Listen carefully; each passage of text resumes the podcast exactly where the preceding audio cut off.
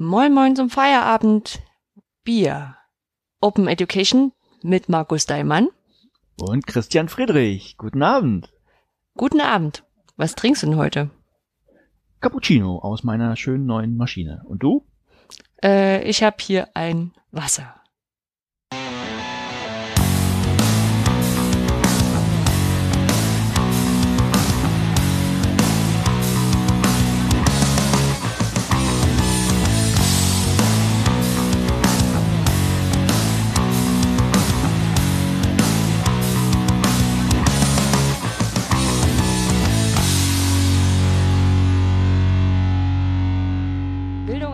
Entfernen, Folge 2 vom 22. April 2018, direkt aus der Witz- und Tonfabrik. Mit mir heute wieder dabei mein Remix-Tanzorchester Oliver Tacke. Tschüss. Und ich bin die Jan Wimmermann der OER. Anja Lorenz, hallo. Hallo in die Runde. ähm, ja, wir fangen schon mit dem Lachen an. Das ist, das ist auf jeden Fall ein gutes Zeichen. Ja. Genau. Ja. Und, ähm, und wir hätten auch gestern aufnehmen wollen. das hättest du jetzt gar nicht sagen müssen. Das hätte ich jetzt gar nicht, dann schneiden wir es raus. Nein, das, nein, wir schneiden nie. Wir werden niemals schneiden in unserem ganzen Podcast. Nein, du, du wirst ja gleich sowieso noch erzählen, warum. Ja, genau. Fangen wir doch auch mit dem an, was uns, was uns zum Lachen bringt, oder zu, also Lachen im, im ganz positiven Sinne. Äh, denn wir haben ja gerade erst angefangen mit dem Podcasten und wir haben auch schon wieder haufenweise Kommentare bekommen. Äh, zum, unter anderem auf Twitter. Äh, danke an David, den Doktoranden, und an Tine Nowak, die sich freuen, dass es uns gibt.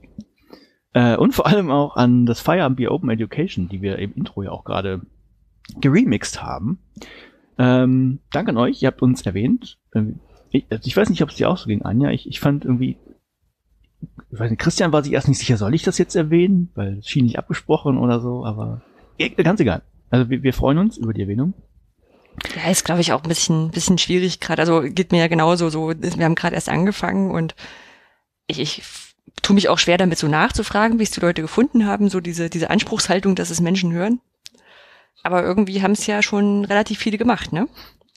Genau, äh, wir sind von, tats- tatsächlich von 0 auf 100 gegangen mit dem Podcast. Das heißt, wir hatten tatsächlich über 100 Downloads von Episode 1. Und das Ja. hat mich überrascht. Ich habe ich hab so mit 10 bis 15 oder vielleicht 20 gerechnet.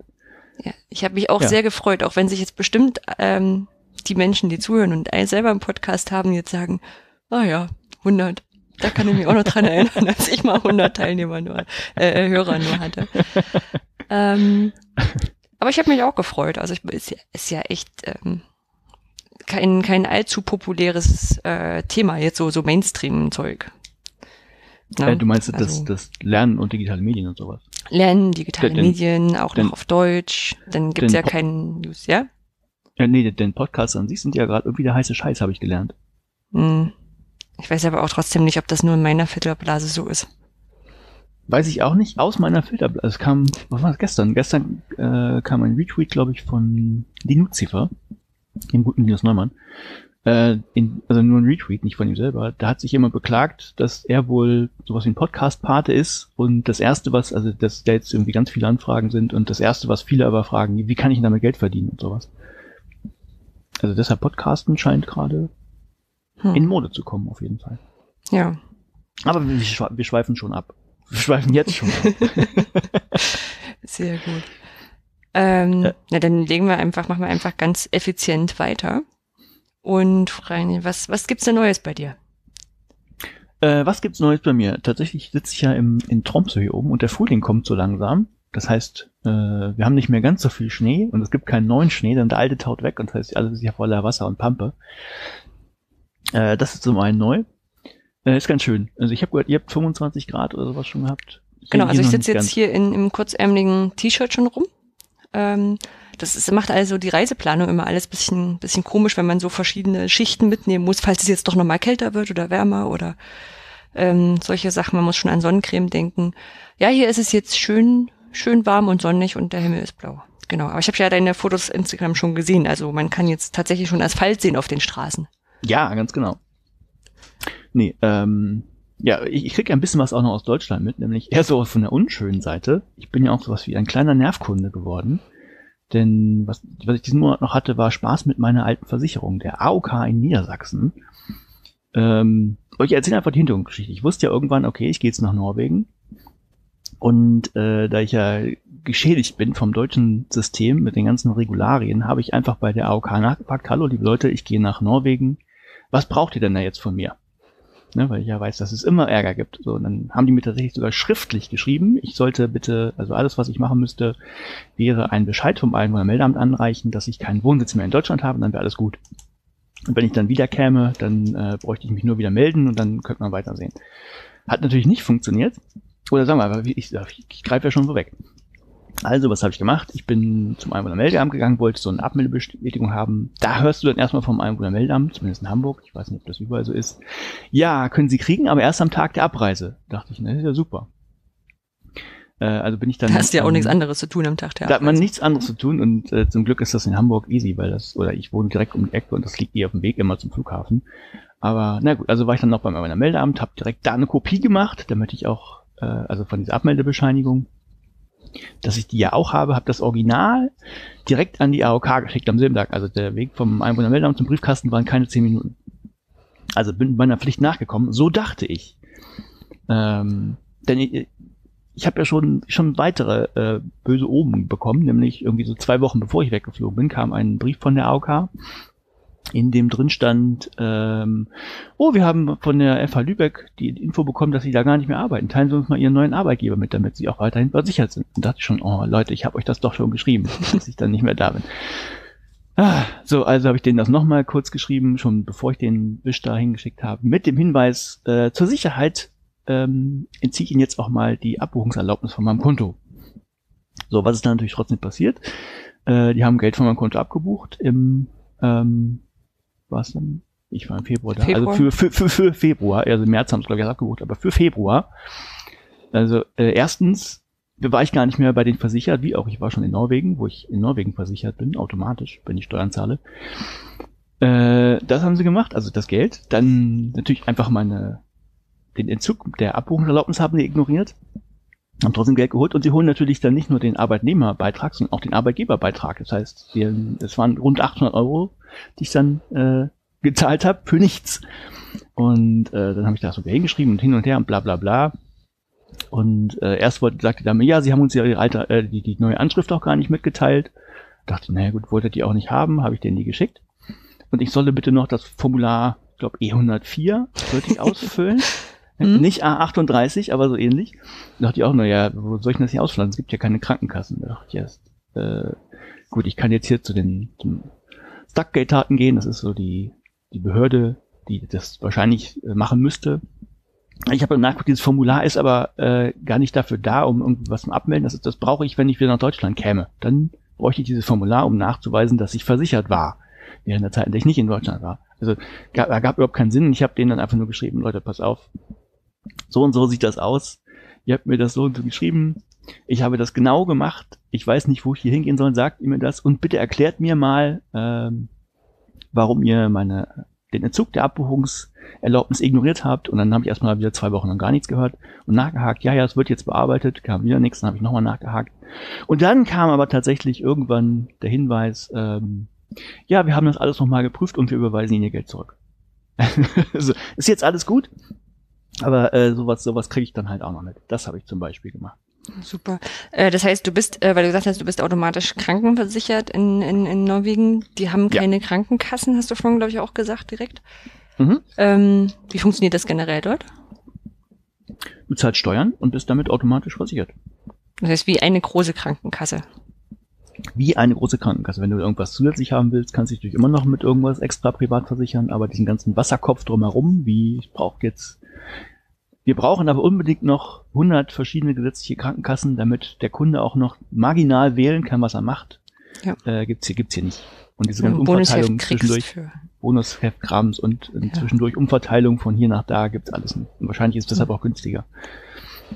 Finanziert denn diese Gesamtkrank Volkskrankenkasse, äh, finanziert die denn auch Homöopathie mit?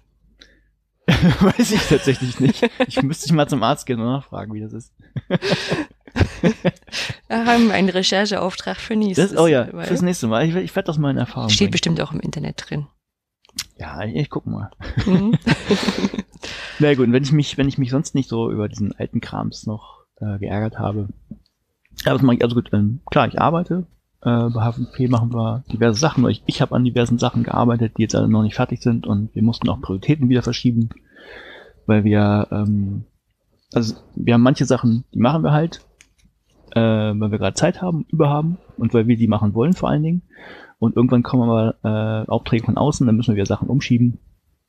Und ähm, ja, das mache ich. Aber es gibt demnächst ein schönes neues Metadatensystem, falls es jemand interessiert. Und das Branching-Szenario, was, was einige Leute interessiert hat, falls euch das was sagt, es wird jetzt auch weiter bearbeitet. Also der, das Ding an sich war fertig, aber es gibt noch keinen vernünftigen Editor da, dafür. Also Branching sind verschiedene Lernwege, ne? War das das? Genau, du kannst, ganz genau, du kannst ja, du hast einen Startpunkt und dann äh, passiert irgendwas und dann kannst du sagen, wenn dies, dann geh dahin, wenn das, dann geh dahin. Und das Ding an sich wirkt. Der, also der Inhaltstyp, der funktioniert schon. Aber der Editor ist halt noch der normale Editor, wo du dir im Prinzip deinen Pfad erstmal irgendwo aufmalen müsstest, damit du weißt, wie du dann die einzelne Blöcke sortiert hast und dann von denen, von, von wo nach wo springst. Und dann bauen wir halt einen Editor jetzt dafür. Der kommt auch. Genau. Und, äh, und vielleicht der Hinweis, wir, wir machen auch nicht zu. ist den Laden. Okay. ähm, Stand das zur Debatte? Nee, äh, naja, über, über, es gab den, den großen Vorfall an Ostern, da ist von DigitalOcean, das ist der, der äh, Provider, den wir haben für h5p.org, da ist irgendein Cluster ausgefallen für in Europa. Oder ich glaube Europa, also irg irgendein Datenbankcluster ist ausgefallen und damit auch unsere Website. Und äh, die war nicht zu erreichen. Und also manchmal sind die down, dann, dann machen die irgendwelche Wartungsarbeiten und noch so 20 Minuten, dann ist wieder gut. Und das war diesmal nicht der Fall und wir haben den Fehler gemacht, wir haben den Leuten vertraut, die gesagt haben, ja, ja, wir machen das und regeln das. Und hat aber ewig gedauert bei denen. Und das heißt, wir waren irgendwie anderthalb Tage nicht zu erreichen. Das war das eine. Oh. Ja, naja, und das andere ist, h5p.com steht an und viele befürchten jetzt, oh, wenn, wenn das kommt, dann, also weil das ist halt, das ist halt ein, ein anderer Dienst, da gibt's Zusatzdienstleistungen und für die muss man bezahlen und wir würden h5p.org dicht machen. Und ich war ah. letzte Woche in einem Webinar äh, inkognito also man, man konnte auch keinen, also das, nee, da muss ich nicht drauf eingehen. Es war ein ganz furchtbares Webinar, wo man weder die anderen Teilnehmer irgendwie sehen konnte, noch mit denen kommunizieren konnte.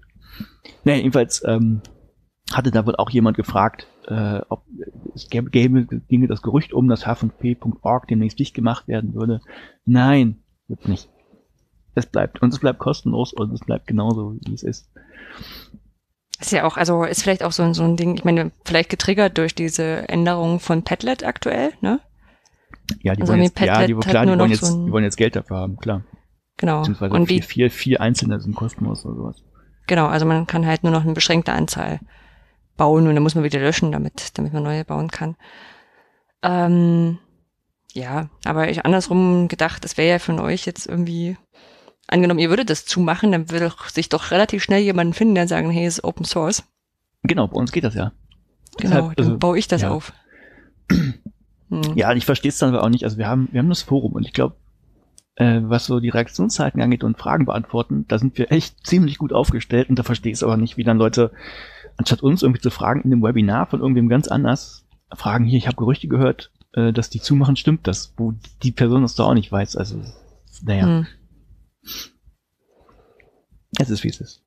Aber ihr bleibt, genau. das ist sehr schön. Wir, wir bleiben, genau. Das habe ich gemacht und nebenbei ähm, äh, habe ich auch noch andere Altlasten. Das ist ein Beitrag für das junge Forum 2017.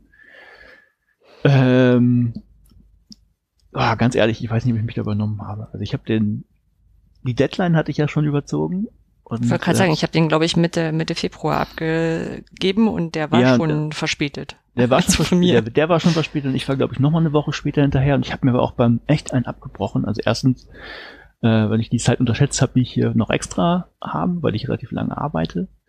Ähm, und andererseits habe ich mir aber auch echt einen abgebrochen, mal wieder so, so ein den Häkchen wissenschaftlichen Artikel zu schreiben. Also das ist echt Arbeit, das habe ich echt unterschätzt. Und es hat sich hingezogen.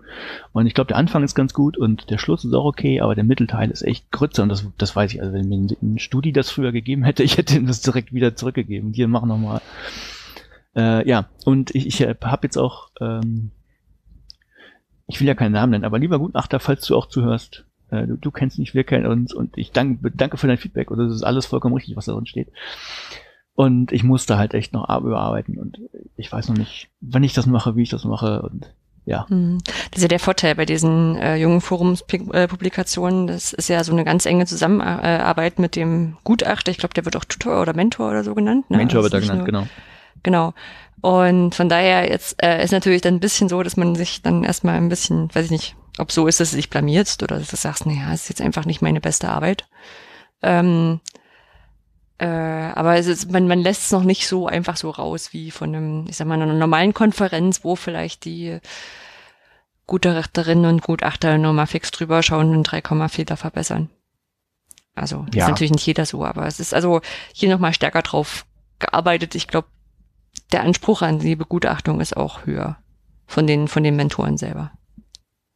Ja, das kann sein, aber mhm. ich bin ja selber mit mir nicht zufrieden und das war auch noch was. Das hängt halt auch noch hinterher. Muss ich, ja, muss ich auch noch machen. Hm. Genau. Ich glaube, das war so das Wichtigste von mir. Sehr schön. Weil du sagst, du arbeitest lange, äh, darfst du denn so lange arbeiten in Norwegen? Oder, oder, oder woher, woher kommt das? Also ist das jetzt so, dass du gerade viel Überstunden schiebst oder wie läuft nee, das dort mit der Arbeitszeit?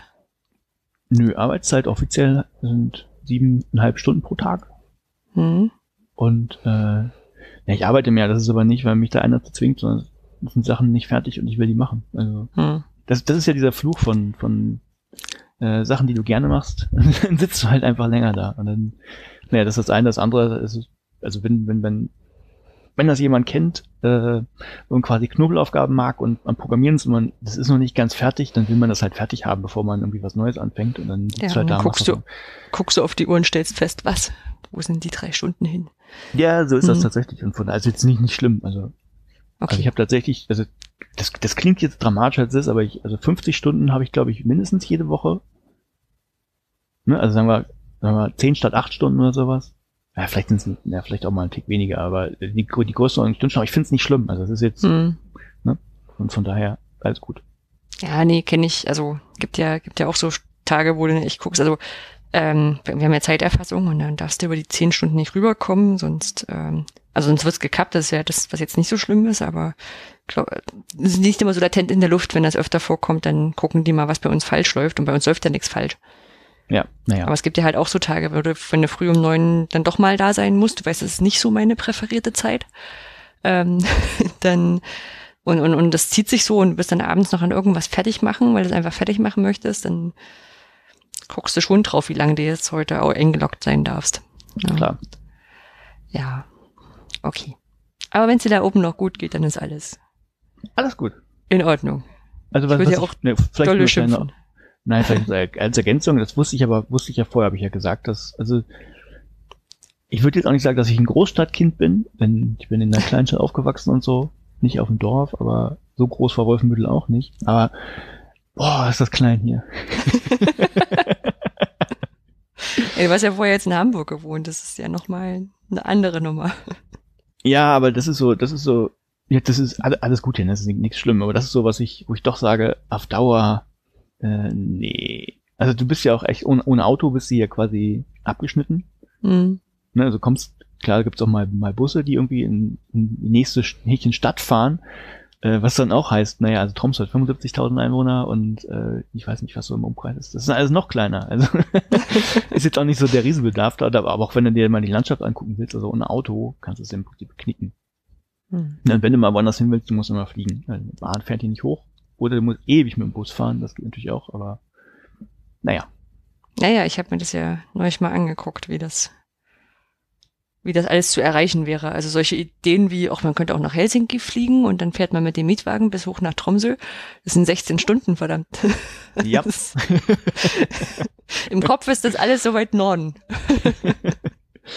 genau. Ja, ja, also so, so viel aus dem ganz hohen Norden. Was gibt's bei dir Neues aus dem Norden? Äh, ja, ich äh, arbeite auch, aber anders als sonst. also anders ähm, als ich hat, hat ja ähm, schon schon gesagt, wenn es noch drin ist, wir schneiden ja nichts raus, hast du gesagt, ähm, dass ich, dass wir eigentlich gestern aufnehmen wollten. Ja. Ähm, da kam mal was dazwischen, nämlich der englische Nebel.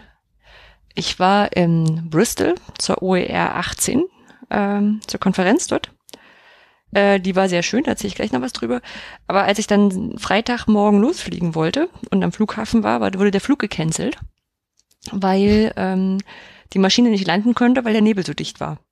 Mhm. Und also irgendwie landen ist halt also besser, wenn man den Boden sieht. Das habe ich durchaus eingesehen.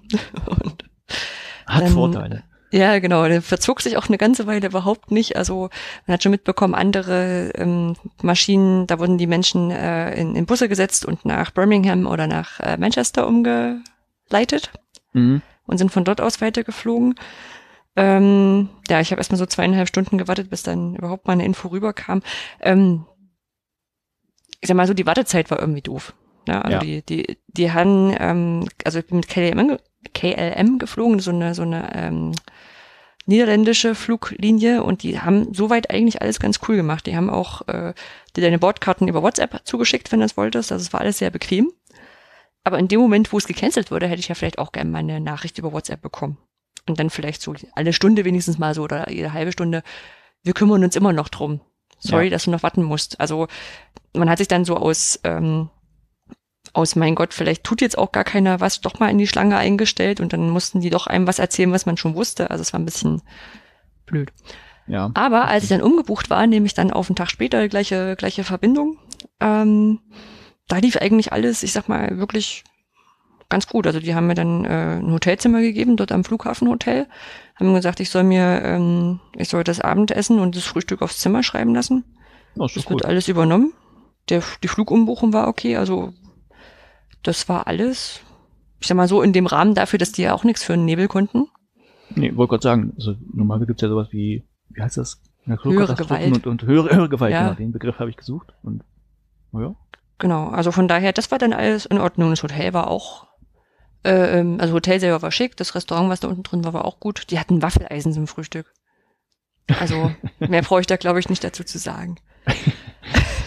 genau, und dann hatte ich dann gestern, äh, nee, am Freitag halt noch mal einen Tag länger, der nicht so geplant war.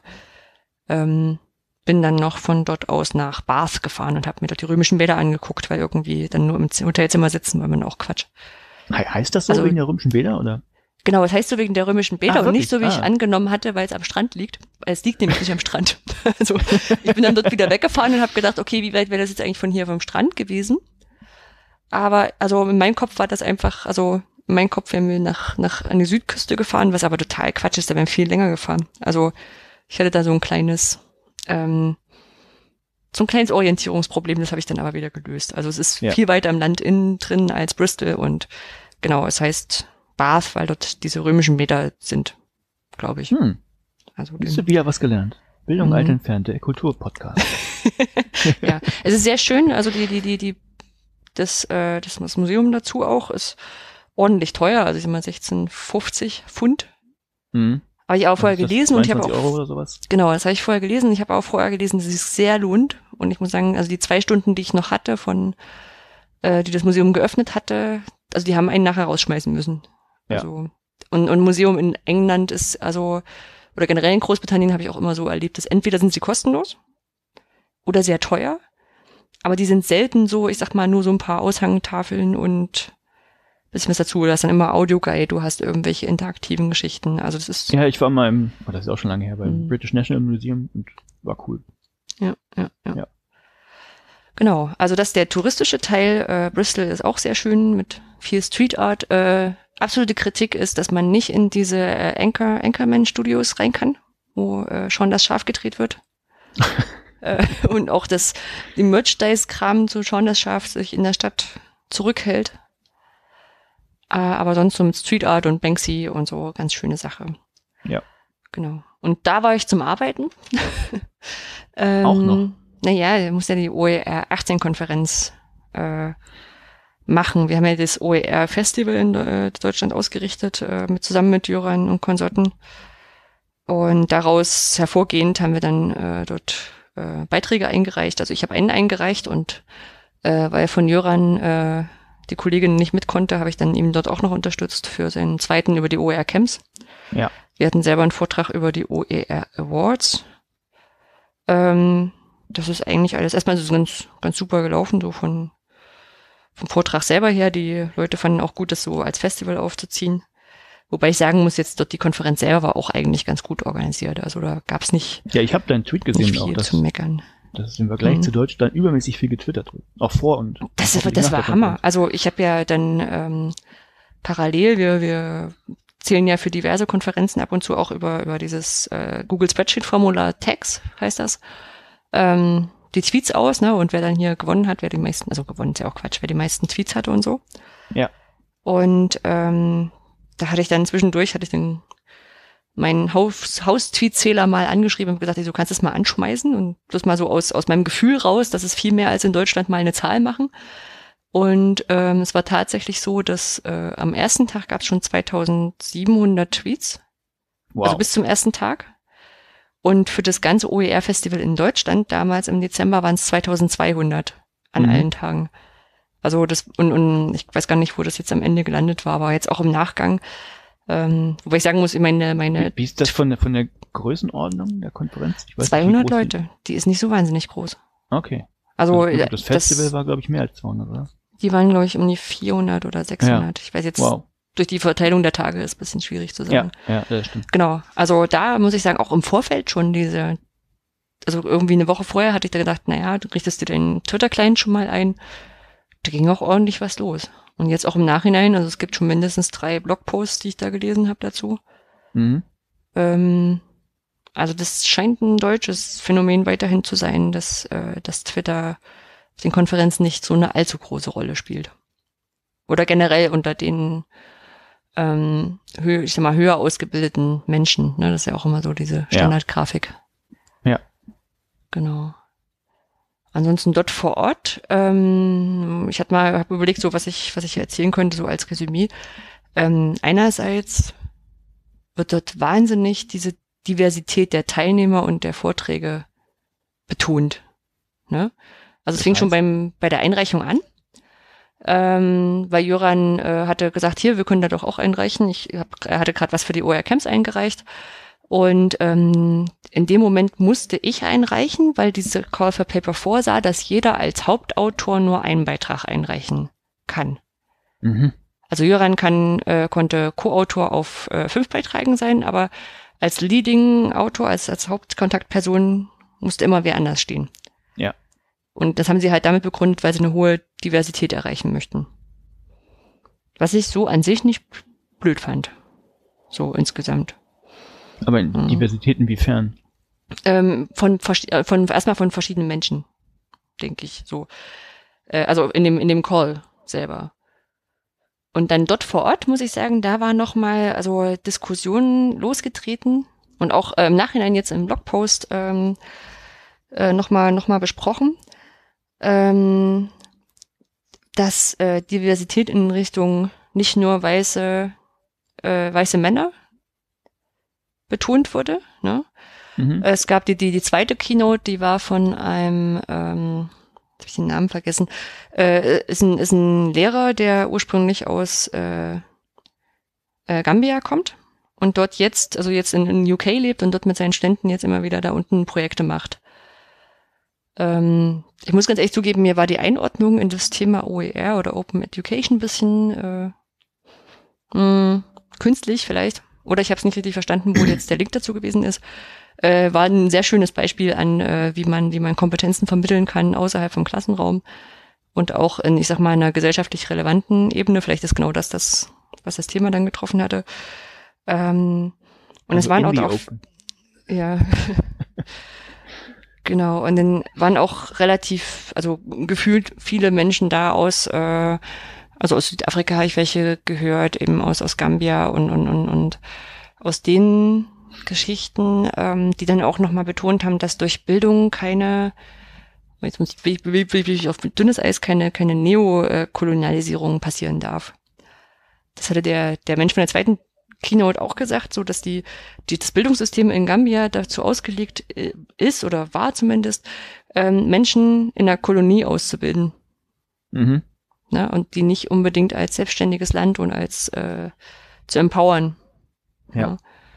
Das ist bestimmt auch nicht falsch. Also fehlt mir ein bisschen das Hintergrundwissen, aber kann ich mir auch gut vorstellen, dass das so ist.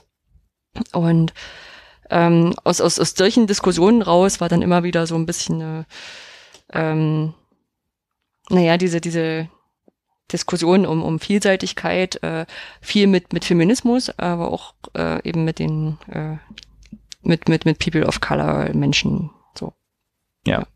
Und ich muss ganz ehrlich sagen, so ein bisschen, ne, also gerade als äh, David Wiley hat den dritt, die Keynote gehalten. Oh.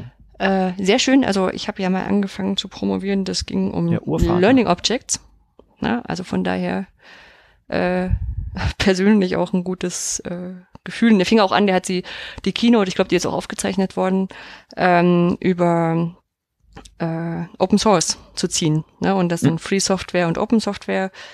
Ähm, was der Unterschied war, auch sehr schön. Der, der, der Begriff ging wohl über Free Software los. Und dann haben sie ihn schnell geändert, auch noch in, also war das Wording schnell gewechselt in Open Software. Und er meint, es lag daran, weil die Menschen in den Anzügen sonst nervös wären, wenn da was von kostenlos steht. Gefiel mir sehr gut. Ja, und in dem einen Blogpost, der jetzt auch im Nachhinein dazu bestimmt äh, geschrieben wurde und auch vor Ort bisschen aus den Twittern war so ein bisschen dieses, naja, er nennt jetzt ja viele Menschen, die auf diesem Weg ähm, was geleistet haben und das sind alles weiße Männer. Und das ist so die Art von Kritik, wo ich auch manchmal ein bisschen meine Schwierigkeiten mit habe. Also wenn so ein, ja, also Diversität und Vielseitigkeit und Frauenförderung und allem drum und dran.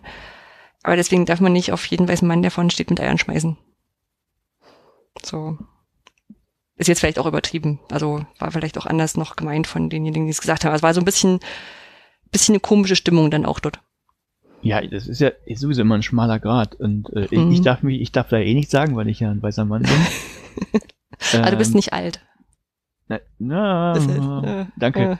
Äh, Nein, also ich, ich finde halt, also ich, ich, ich finde die Interessen und den Ausgleich und so weiter finde ich vollkommen berechtigt, nur die Art und Weise ist dann manchmal irgendwie ähm, bisschen fragwürdig. Also wenn es dann dahin geht, quasi den oder das Anspruchsniveau herabzusenken, nur um, um so eine Quote zu erfüllen oder sowas, dann finde ich finde ich schwierig. Also es ist so, nehmen wir einfach, kannst irgendwie Rettungsschwimmer nehmen, also als, als Beispiel, die müssen einfach in einer bestimmten Zeit laufen können und schwimmen können. Und Mhm. da kannst du, da, die machen, also ich weiß das in den USA, die machen da auch keine Abstriche zwischen Männlein und Weiblein. Also du musst halt äh, die Leistung bringen und dann ist das so. Und wenn Männer durch die Physiologie halt ein paar Vorteile haben, dann ist das in dem Fall tatsächlich so. Kann in anderen Feldern wieder anders sein. Hm. Ne? Also Ja, mag jetzt dann bei finde ich Open schwierig. Also jetzt jemand, jemanden einzuladen, nehmen wir- nehmen jetzt, nehmen wir- ich überziehe das jetzt komplett, aber jetzt jemanden einzuladen, der aus Afrika kommt, obwohl sein Paper scheiße ist oder so, nur weil er aus Afrika kommt, das fände ich dann genauso absurd.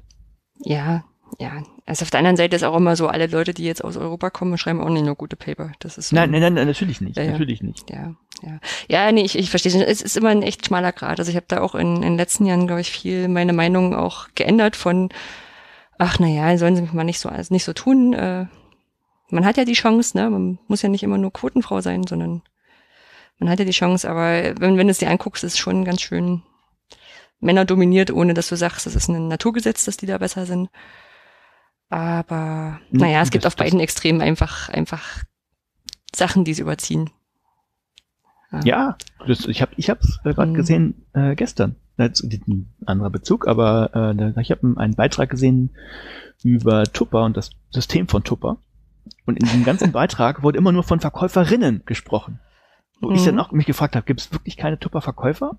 Also es war, war ein bisschen, Ja. ja. Und auch jetzt die, die Diskussion um die Hebammenversicherung, ne? Also das sind auch nur Frauen. Ja. Ja, klar, weil männliche Hebammen heißen ja auch Entbindungshelfer. Weil Also. für die ja ein neuer Begriff geschaffen werden musste. Während Frauen auf Formularen nicht Kundin heißen dürfen, weil es zu anstrengend ist. So, also ja, ich glaube, wir können Ja. einfach da einen Strich runterziehen, es wird sowieso sonst so heiß hier. Äh, ähm, das ist der eine Aspekt, den ich da mitgenommen habe, was, äh, was ich dort nochmal krass mitgekriegt habe, was ich schon wusste, weil, weil, also insbesondere Jan Neumann mit der Open äh, OER World Map, äh, die wir auch im letzten Episode hatten, ähm, mir das schon öfter gesagt hat, die Diskussion, die wir in Deutschland haben zu OER, dass äh, NC, also Non-Commercial, die Lizenz, die äh, kommerzielle Nutzer ausschließt, äh, nicht unter einer offenen Lizenz bei uns gezählt wird, die haben die in England nicht. Mhm. Also ich kam da rein und schon bei dieser Eröffnungsslide stand da fett äh, CC BY NC drauf. Also dürfen wir jetzt den äh, die, die Slides nicht verkaufen und den YouTube-Stream oder so.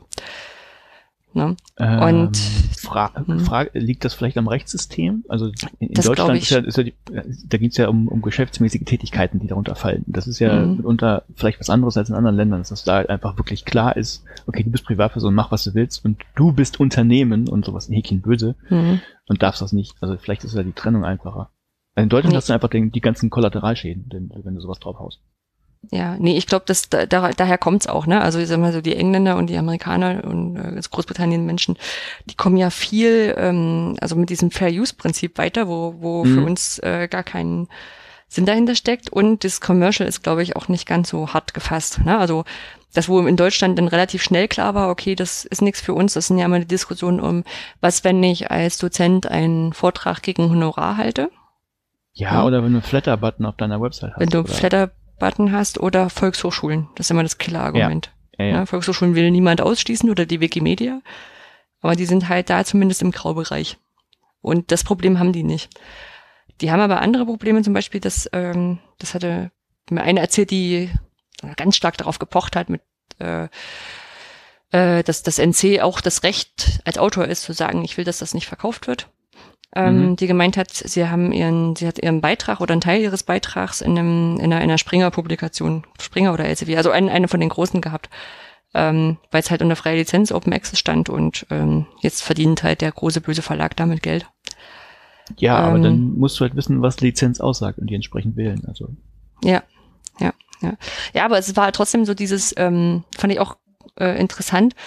Sie hat wirklich auch verteidigt, dass sie halt, also, dass es ihr Recht ist, NC zu sagen, ne, habe ich auch gesagt, okay, äh, darum geht's mir eigentlich nicht, sondern um die Frage, was offen ist und was nicht.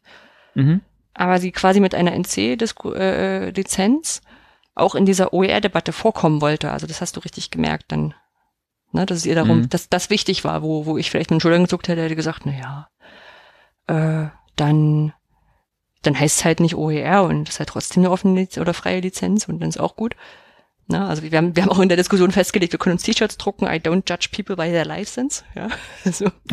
aber, aber es war halt schon ähm, mh, hm, interessant. Also diese Diskussion wird einfach nicht unbedingt ge geführt, beziehungsweise andersrum, äh, David Wiley hat ja OER nach der Open Definition ähm, hm, festgelegt und ja. wurde dann auch durchaus kritisiert, ne? weil halt die NC-Ausschluss äh, nicht so inklusiv wäre. Also bisschen komisch, weil wenn Leute ausschließt, die andere ausschließen. Ja. Ja. Genau, und vielleicht als, als dritten dritten Punkt noch, der dort so aufgepoppt ist oder wo, wo ich dann drüber nachgedacht hatte, ähm, diese ganzen Open-Geschichten, die machen noch mal was mit den, den wissenschaftlichen Methoden, die sonst angesetzt werden. Ne? Also es war ein Beitrag, da ging es um Literature Review, also Literatur Review. Da gibt es ja ein wirklich klassisches Vor äh, Vorgehen. Du suchst dir einen sag mal, wie jetzt für, für die Menschen, die vielleicht gerade da, das noch nicht gemacht haben, du suchst dir eine, eine Literaturdatenbank oder du suchst dir, sagst, ich nehme alle Konferenzen ähm, der Firma X äh, die letzten fünf Jahre, gehe dort Titel und Abstracts durch und wenn, wenn da was Sinnvolles drin, dazu drin steht, dann, dann lese ich den Rest, Rest und dann clustert man es nach einer bestimmten Art und Weise, die man sich vorher überlegt hat. Mhm. Und äh, das haben sie gemacht für das Thema Open Educational Practice und haben dann äh, eine einstellige Zahl von Papern gefunden. Äh, und haben die dann nochmal, also die haben sie dann tatsächlich gelesen, Aber sie haben, das ist jetzt nicht so. Sie haben auch nur nach dem, dem Begriff gesucht, oder wie haben sie das gemacht? Ähm, sie haben nach Open Education Practice, glaube ich, gesucht. Oder, ja, oder, okay. ja, gut. Ja, weiß nicht, ja, ob sie so ja, nochmal in, äh, quasi es weitergefasst haben. Ist ein bisschen schwierig, weil der Begriff ja schon viel umfasst, was so aus anderen Feldern auch kommt und vielleicht der Begriff nicht genutzt wird. Also, ja, denn das zum einen und dann war auch durchaus die Frage auch aus dem, aus dem Publikum, ähm, das sind ja diese, diese Open Educational Practice, also, also handlungs, äh, offene, offene, offene Lernpraktiken, ähm, die ja eher so in, auch in, in den Blogs verarbeitet werden und, und reflektiert werden, die es ja dann gar nicht so richtig in diese, in diese peer-reviewed äh, Sachen reinschaffen. Mhm. Na, also weil man die einfach dort auch nicht einreicht, gerade wenn man, wenn man äh, naja, einen Rückschlag erlebt hat. Ne? Also wissenschaftliche Publikationssysteme sind nicht unbedingt freundlich zu Fehlern. Und ähm, da war dann so ein bisschen die Frage, ähm, müsste ich jetzt versuchen, die Open Education and Practice Debatte mehr, also müsste ich da mehr darüber publizieren? Oder müsste man bei solchen Ansätzen nicht doch nochmal äh, andere Quellen mit einbeziehen? Ja, was wäre denn das Ziel? Das wäre vielleicht die erste Frage. Naja, das, normalerweise ist das Ziel von so einem Literaturreview doch meinetwegen jetzt, äh, wie wird denn das definiert? Was gibt's denn für Handlungsfelder dort? Ne? Naja, aber also, was, was steckt dahinter? Also was ist der, der Ziel des Beitrags, wenn, wenn du so willst? Also kannst du nicht sagen, wir, wir müssen jetzt den, den Begriff stärker in die Wissenschaftswelt ziehen, nur damit er in der Wissenschaftswelt drin ist. Das wäre ein bisschen, ne? Also Ja. willst, du- willst du quasi die wissenschaftliche Welt darauf dann stärker aufmerksam machen oder sowas? Dann würde ich sagen, ja, okay, dann ergibt das Sinn, aber ja, sonst vielleicht nicht. Ja, ja, genau, das ist ja so die Sache. Du könntest sagen, okay, ich, äh, ich publiziere mehr, damit es quasi in den relevanten, also in den heute relevanten Publikationsmedien mehr auftaucht. Oder du müsstest sagen als Wissenschaftler, naja, wenn diese, diese Vorgehen nicht mehr das abdecken, äh, was ich eigentlich erreichen will, ich will jetzt vielleicht eine Definition von Open Educational Practice haben, muss ich vielleicht meinen meinen Fokus öffnen und kann halt nicht nur so eine Datenbank durchgucken. Ja. ja. Genau, das gleiche mit äh, Open Textbooks war, war so ein Session zu Open Textbooks aus verschiedenen ähm, Initiativen und verschiedenen äh, Ländern. Also äh, Großbritannien hat ja auch äh, vier große Länder, äh, die auch alle ihr bisschen ihr eigenes machen. Also Föderalismus ist dort, äh, scheint dort auch nicht ganz so ohne zu sein. Ähm, und die haben dann halt vorgestellt, wie sie es machen, aber es war halt immer dieses klassische peer-reviewed äh, Lehrbuch, irgendwas. mhm. Also es war irgendwie, schien mir nicht so weit drüber rausgedacht, so was denn, wenn ich jetzt das Ding digital habe, was kann ich denn noch damit machen? Ja, Aber ich meine, war vielleicht auch nicht deren Rolle, die sollten vielleicht das bereitstellen. klar. Hm. Ja, ne, Hm. von daher sehr, sehr diskursiv dort, sehr, sehr, sehr nette Community. Also ich meine, ich war jetzt zum ersten Mal auf dieser Konferenz. Ich äh, von den äh, deutschen Vertretern kannte ich viele bis fast alle, ähm, also alle sechs, fünf, die dort waren. Äh, aber von den von den britischen und internationalen kannte ich niemand, was aber überhaupt kein Problem war. Also das war nie ein Problem, sich irgendwo an den Tisch einfach dazuzusetzen. War eigentlich sogar besser, man setzt sich dahin, wo man, wo jemand nett aussah und hat gesprochen. Und was machst du so hier? Ja, Ja. ist so gut. Hm, nächstes Jahr wird es wahrscheinlich in Irland stattfinden. Oh. Also die Hauptorganisatorin äh, sitzt in Galway.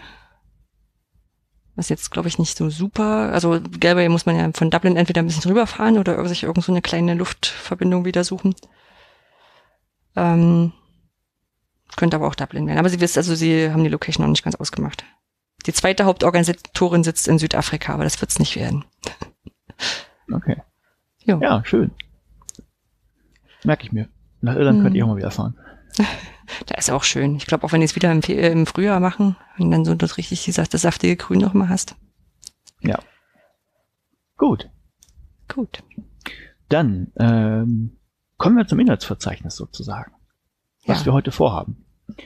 Ähm, ich habe mitgebracht ein, ein Paper und ich taufe das mal Ready Medic One. Okay. Ich habe nicht nur ein Paper gelesen, ähm, was aber daran lag, dass ich mit dem ersten, was ich rausgesucht habe, nicht zufrieden war. Und äh, ich es, glaube ich, immer noch nicht ganz bin. Deswegen heißt es heute, wie stark ist die grüne Eule?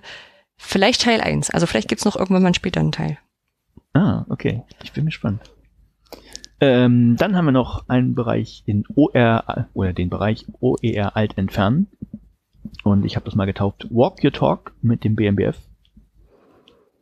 Ja. Und dann hast du noch reingeschrieben, Politik alt entfernen, die DG, äh, DSGVO schlägt Wellen. Genau. also die Datenschutzgrundverordnung. Heißes, Genau. heißes Thema. Ernsthaft. Ja. Ja. Ja, äh, werden wir auch nicht. äh, Ja, sagen wir gleich was zu. Genau, was wir also- damit machen. ja, das haben wir heute vor. Und dann können wir auch schon anfangen mit Genau, starten wir mit deinem Paper. mein Ja. Paper. Re Ready Medic One. Was, was glaubst du verbirgt sich hinter Ready Medic One? Äh, ich habe keine Ahnung. Keine Ahnung. Äh, ne, ich habe gerade das Buch gelesen, Re äh, Ready Player One, und ich habe auch den Film gesehen. Mhm. Ähm, und da geht es ja um, um 3D-Welten. Sagen wir mal ganz platt, oder wer, den Film nicht gesehen hat und das Buch nicht gelesen hat, ähm, es geht darum, wie Menschen in der Zukunft, so in, ich glaube, das ist so, äh, so in 25, 30 Jahren, ähm, quasi nur noch in einer virtuellen Welt leben. Also natürlich gibt es die echte Welt auch noch, aber die halten sich den ganzen Tag im Prinzip daran auf. Also ist Mhm. halt der, der Mhm. Kernpunkt. Und äh, heißt halt Ready Player One aus verschiedenen Gründen. Und warum ich das so genannt habe, ist, weil vor zwei Wochen ungefähr auf Twitter jemand gefragt hätte, hallo, äh, könnte man denn mit H5P nicht mal auch was mit Virtual Reality machen? Und äh, ich habe dann ein bisschen gegraben in der Literatur. Was gibt was gibt's denn da überhaupt schon? Also, weil ich auch natürlich in der Firma irgendwie auch mal mich schlau machen muss, zu dem Thema Lernen und virtuelle Realität, was ist denn da schon gemacht worden, was, was sollte man machen, was sollte man nicht machen. Und da bin ich auf einen aktuellen Beitrag gestoßen und der beschäftigt sich eben mit der virtuellen Realität in der Medizin. Und deshalb kam ich auf den Titel Ready Medic One. Daher kommt er her. Hm. Genau, der Artikel heißt, äh, oh, der ist ein bisschen sperrig, aber er heißt Using Virtual Reality Simulation Environments to Assess Competence for Emergence Medicine Learners. Ähm, also virtuelle Realitätssimulationen benutzen, um die Kompetenz von äh, Notfallmedizinern zu erheben, so im Prinzip.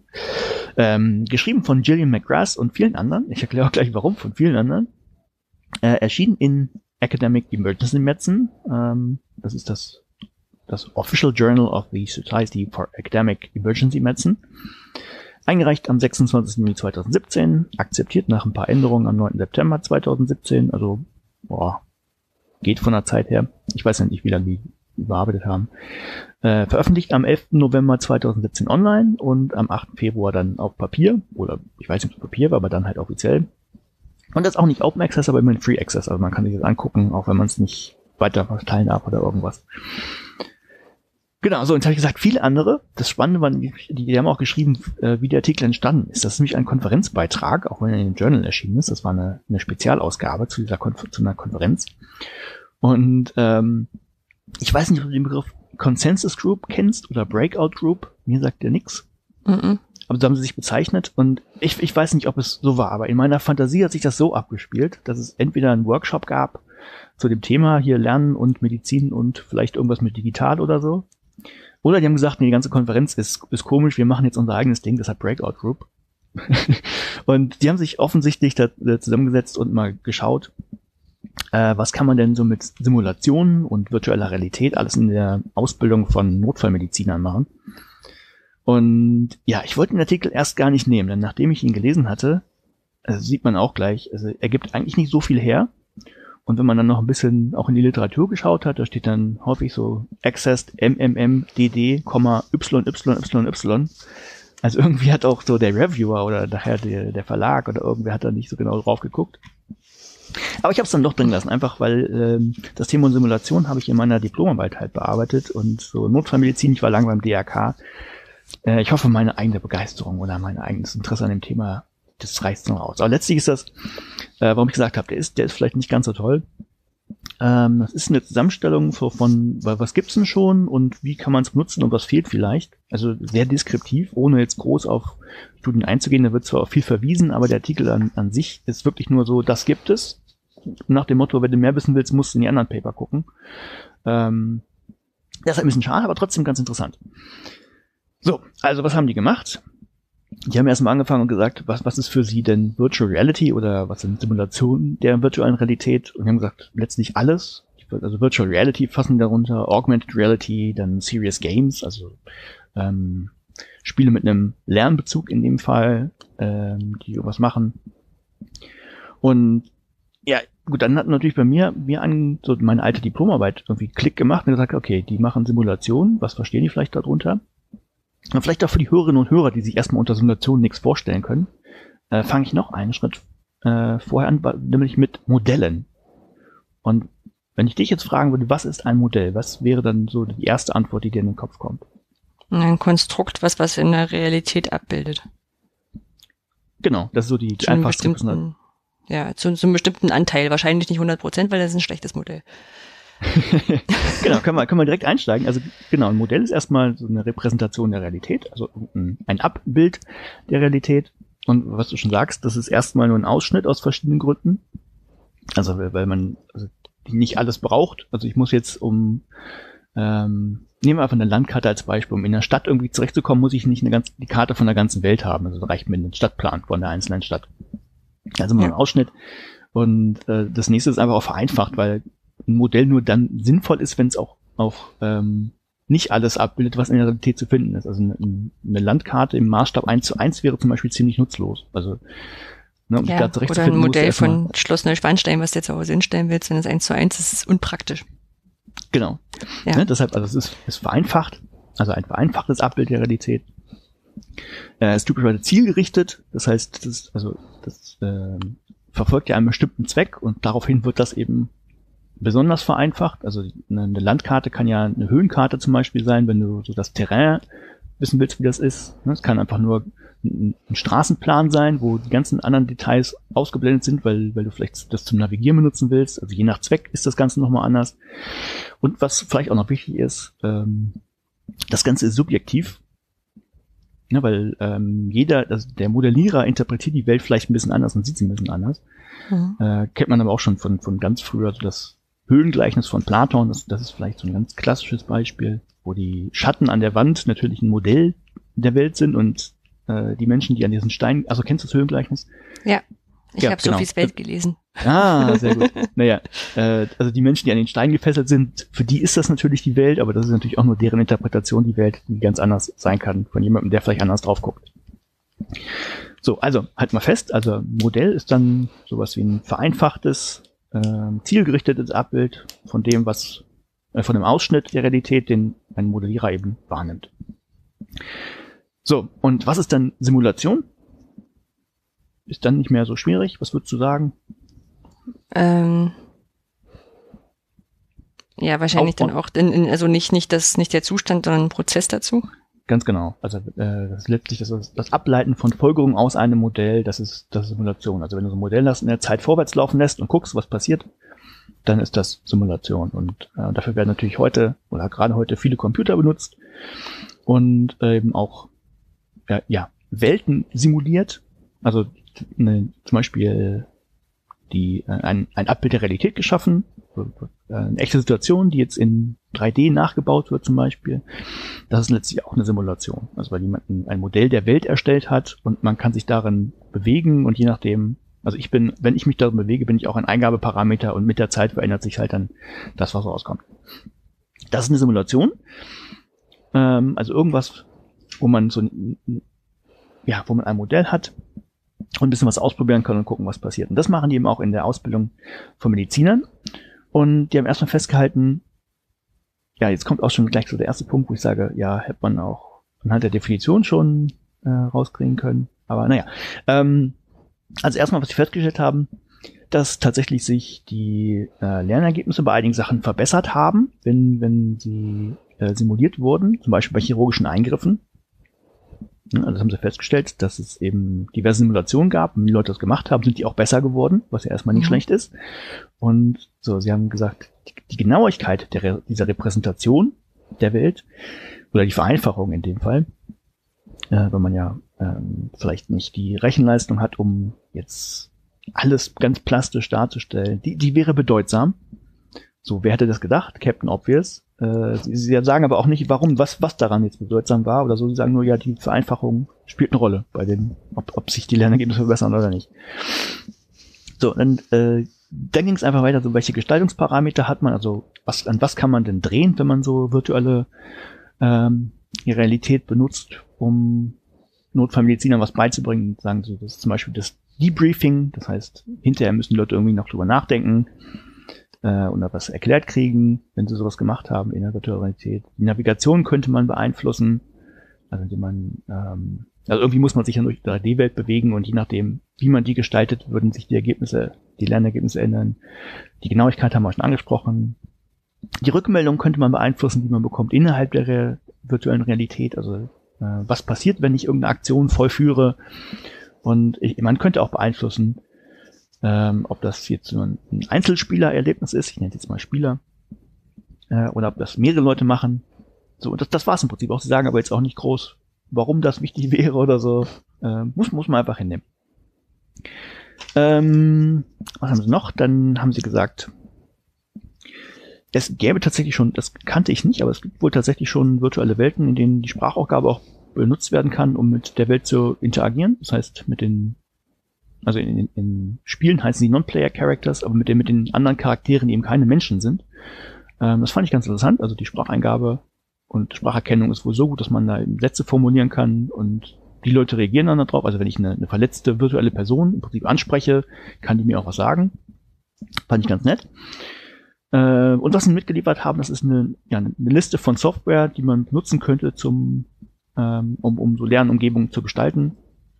Kann man sich mal angucken, wenn einer das interessiert. Minecraft war leider nicht dabei, fand ich sehr schade. Aber wahrscheinlich ist das, liegt das an der Vereinfachung der, der Welt, die dann zu stark wäre. Und ja, dieses erste Kapitel, das, das schließen sie mit dem Satz Instructional Design, oder nicht ganz mit dem Satz, aber der, der ist am Ende. Instructional Design and Curricular Integration are barriers that limit the current use of VSPs. VSPs sind die ähm, diese Non-Player Characters, mit denen man machen kann. Also sagen letztlich, äh, die Technik ist letztlich da. Ne? Wir haben diese Charaktere, aber man müsste das jetzt noch ähm, in den ja, de denjenigen beibringen, die auch irgendwelche Lernszenarien gestalten, wie das funktioniert. Und das eben auch noch in irgendwelche Curricula integrieren. Das wäre so der, der Knackpunkt.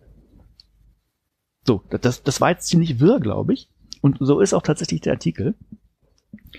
Ähm, ja, das war Teil 1. Äh, dann, dann Teil 2, da haben sie sich angeguckt, welche Ergebnisse gibt es denn vielleicht schon äh, oder Erfahrung gibt es denn schon mit Leuten, die das gemacht haben. Also jenseits dieses ersten Satzes, wo sie gesagt haben, ja, die Lernergebnisse sind, sind äh, besser geworden bei den Chirurgen. Ähm, es gibt wohl tatsächlich schon Studien, die geprüft haben, sind denn die Lernergebnisse in Prüfungen anders äh, also nicht nur wird, wird was besser, sondern gibt es Unterschiede zwischen normalen Prüfungen. Also man kann sich das in dem Fall war es ein Beispiel, das so ein bisschen beschrieben wurde zumindest, ähm, wo Notfallmediziner quasi an einen Anfallort kommt und ähm, einen Verletzten vorfindet und dann mit dem ja ansprechen muss, eine Anamnese machen muss, also gucken, äh, was tut denn weh und äh, sich vielleicht die Wunden angucken, die da sind. Und als Prüfungsszenario jetzt. Ne? Als Prüfungsszenario, genau. Mhm. Das, das gibt's, das gibt's halt klassisch, also ganz normal, also Häkchen normal im Moment. Ähm, also ich kenne das natürlich auch, ich habe das ja in meiner Sanitätsausbildung auch gehabt. Also du kommst dann in den Raum zum Beispiel und da liegt eine Person und ist ansprechbar, ist nicht ansprechbar und diese ganzen Sachen. Und das, was man macht. Und da ist dann jemand dabei und der beobachtet das natürlich und gibt dir nachher Feedback, das ist so der normale Fall. Und das kann man natürlich auch simulieren in einer, in einer ähm, 3D-Welt da haben sie jetzt leider nicht gesagt, wie das war, ob die da mit dem Headset irgendwie rumgelaufen sind und ähm, das alles wie in Ready Player One quasi gesehen haben oder ob das eine 3D-Simulation am Computer war, das, das weiß ich jetzt nicht, das ging daraus nicht hervor. Hätte ich wahrscheinlich in den ähm, weiteren Artikeln gucken müssen.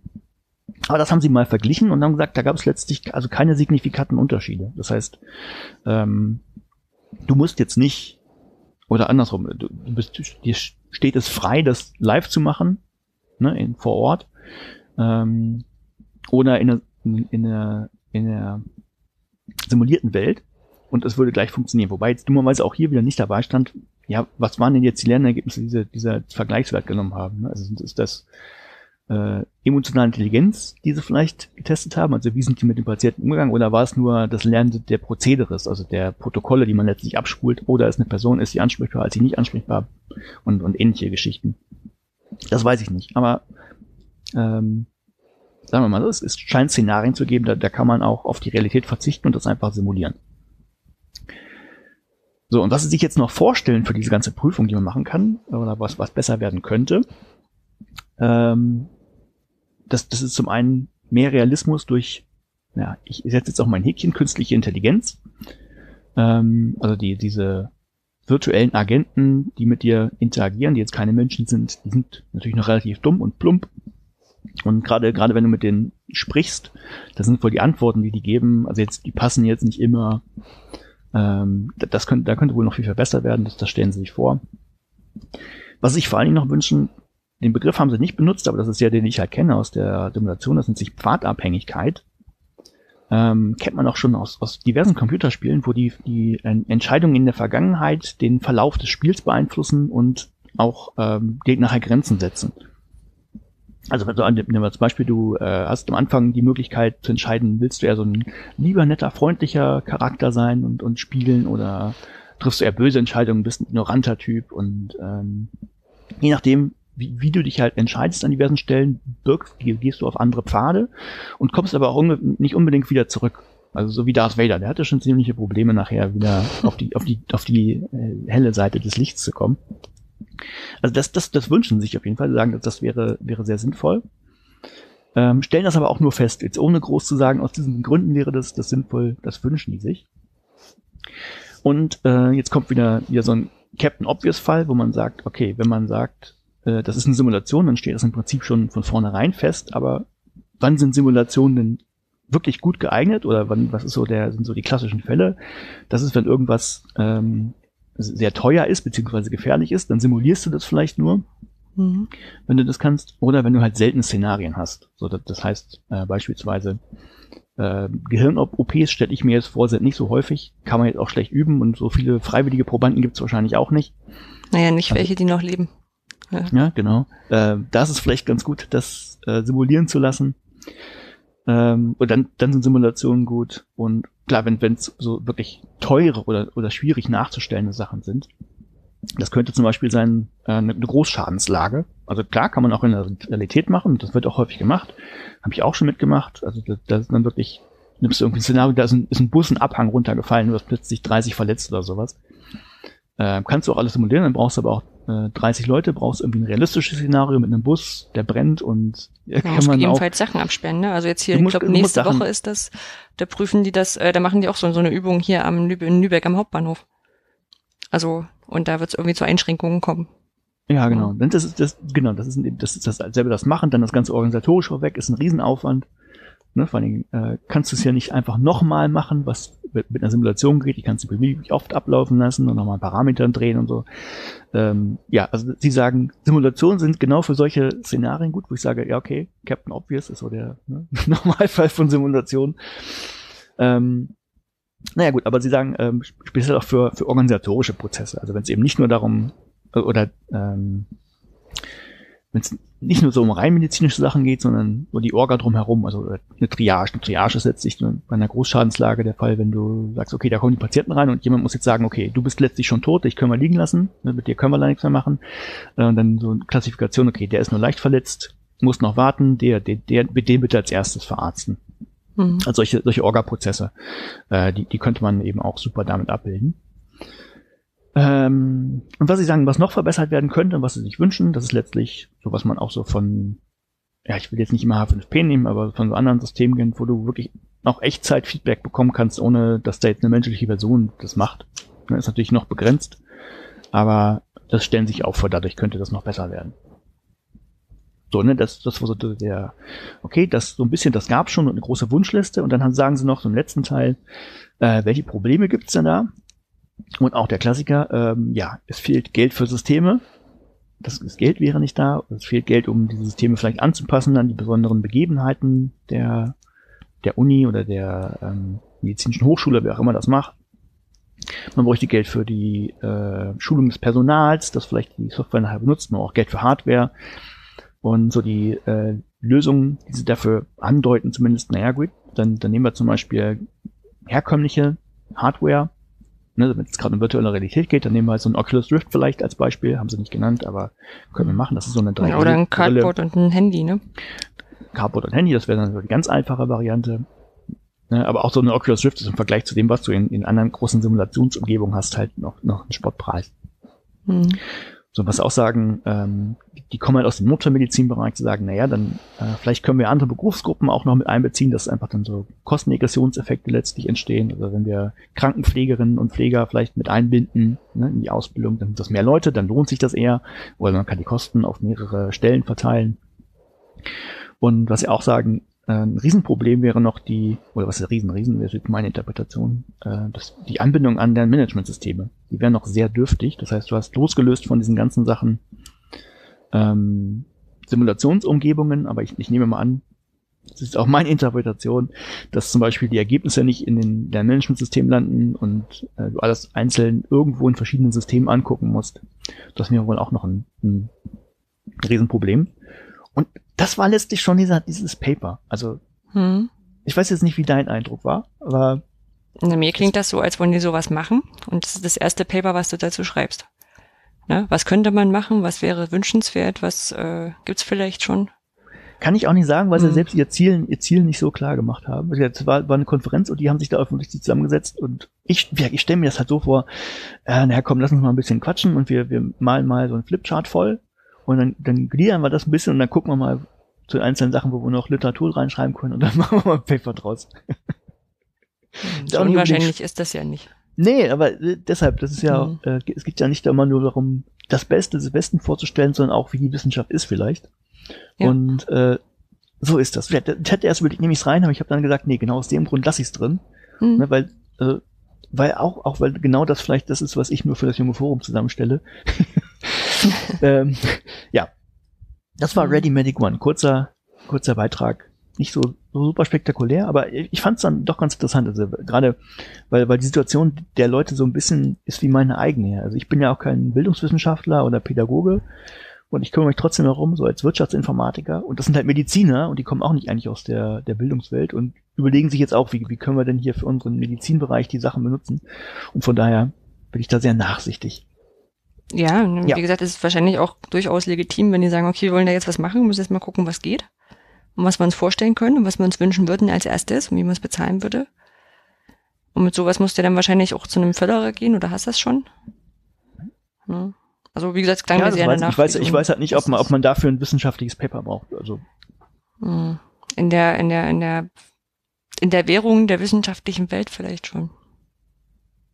Okay, ja, hm. weiß ich nicht. Dann hätte ich noch gesagt, okay, dann strukturiert es aber richtig und äh, schreibt nicht nur rein, das ist so, sondern auch wenigstens kurz, warum.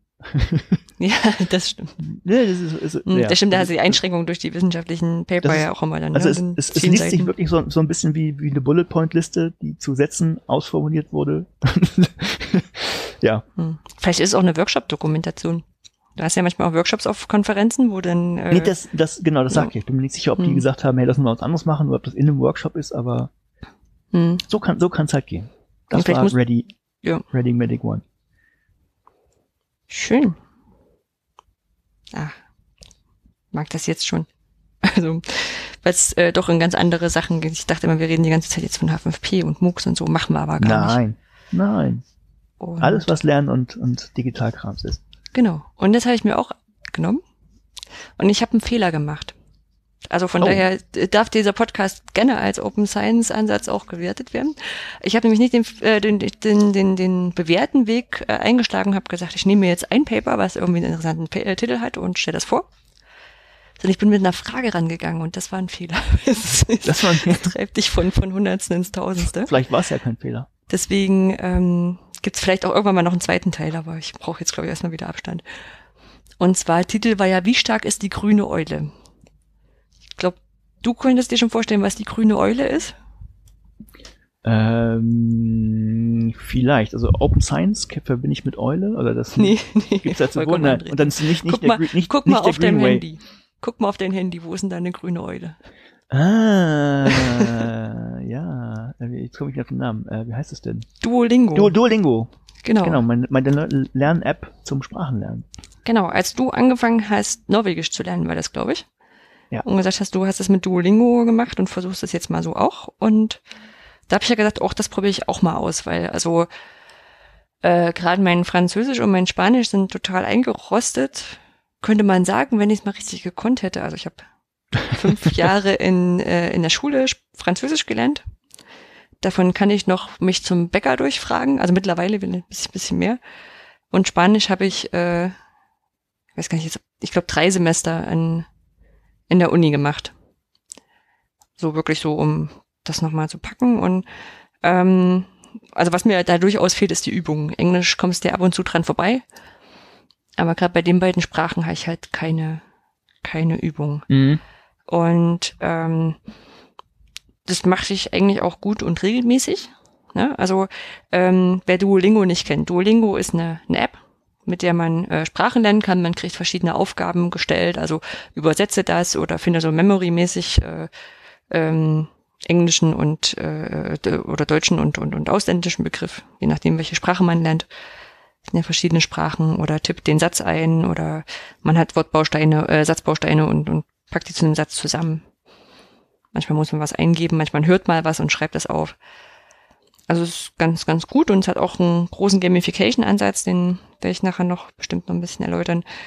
Ähm, und ich mache das relativ regelmäßig und ich habe jetzt einen Streak, nennt sich das, ne? Also diese, ja. wie, wie viele Tage du es hintereinander gemacht hast? Von 133. Wow, ich bin, wow. ich glaube, ich, ich, glaub, ich war bei 95, nein, ich irgendwie ein Wochenende ich vergessen. genau. Und ich habe so. nicht, nicht irgendwie dann acht Euro noch was bezahlt, die die haben wollten, um meine äh, meine Streak, meine Serie aufrechtzuerhalten.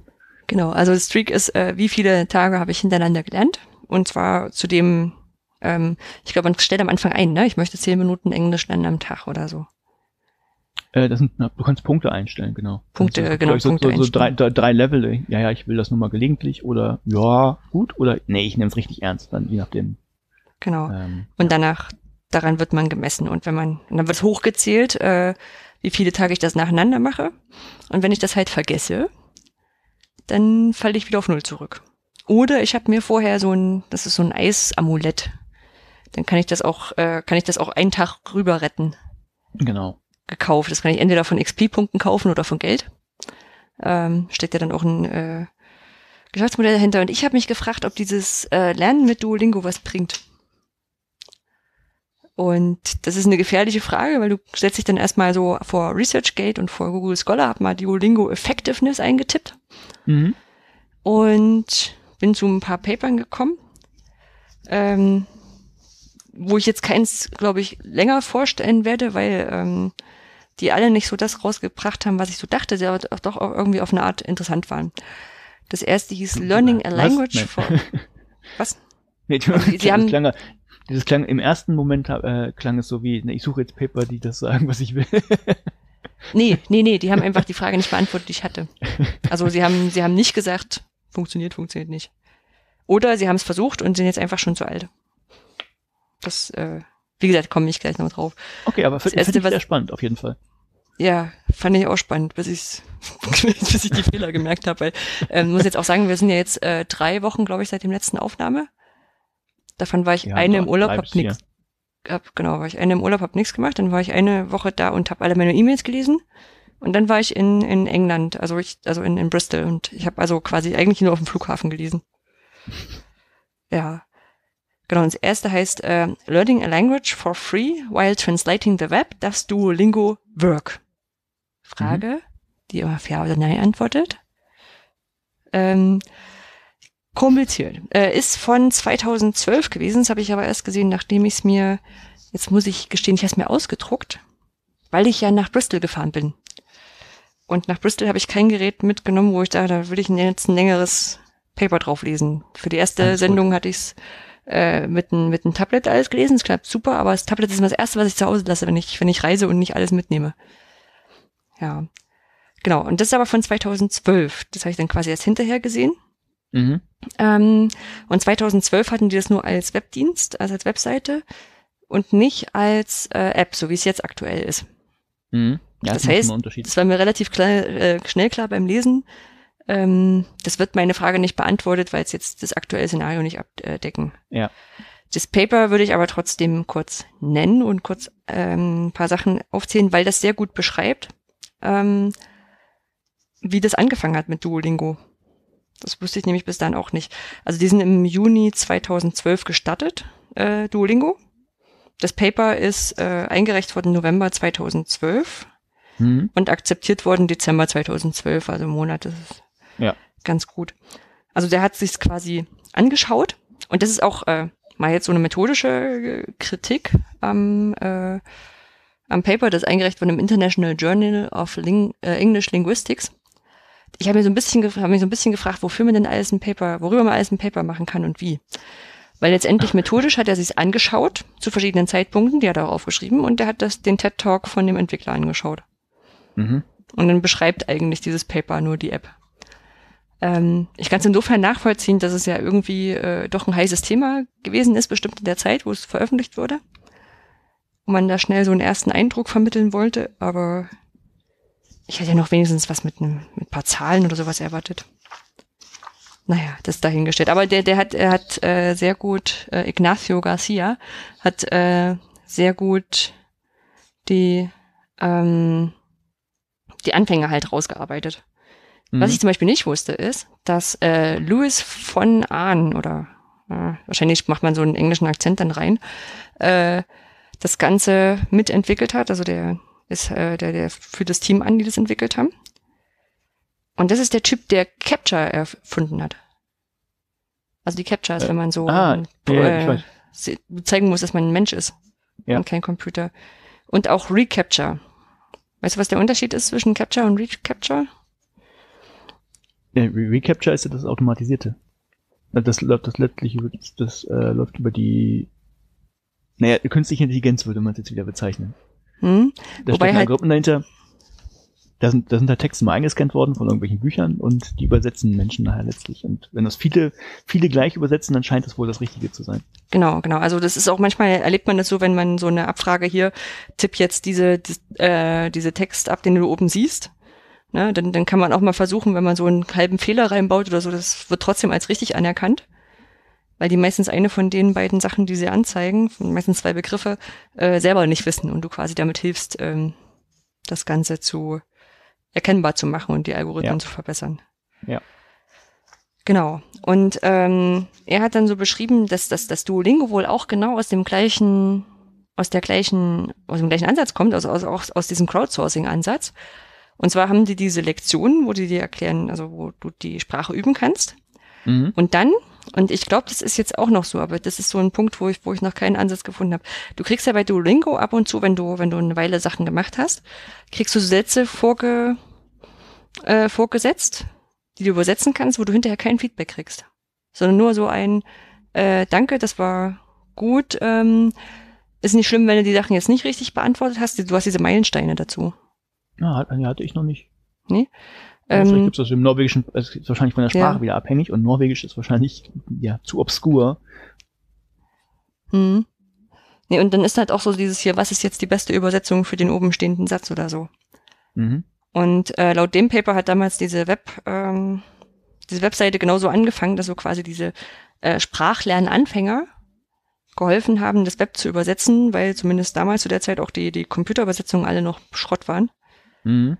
Ähm, und äh, der äh, von Ahn in dem, in dem TED Talk wohl gesagt hat, dass äh, eine Übersetzung von ähm, vielen Menschen, die gerade anfangen, die Sprache zu lernen, etwa genauso gut rauskommt wie nachher eine von dem äh, von einem professionellen Übersetzer. Mhm. Ja.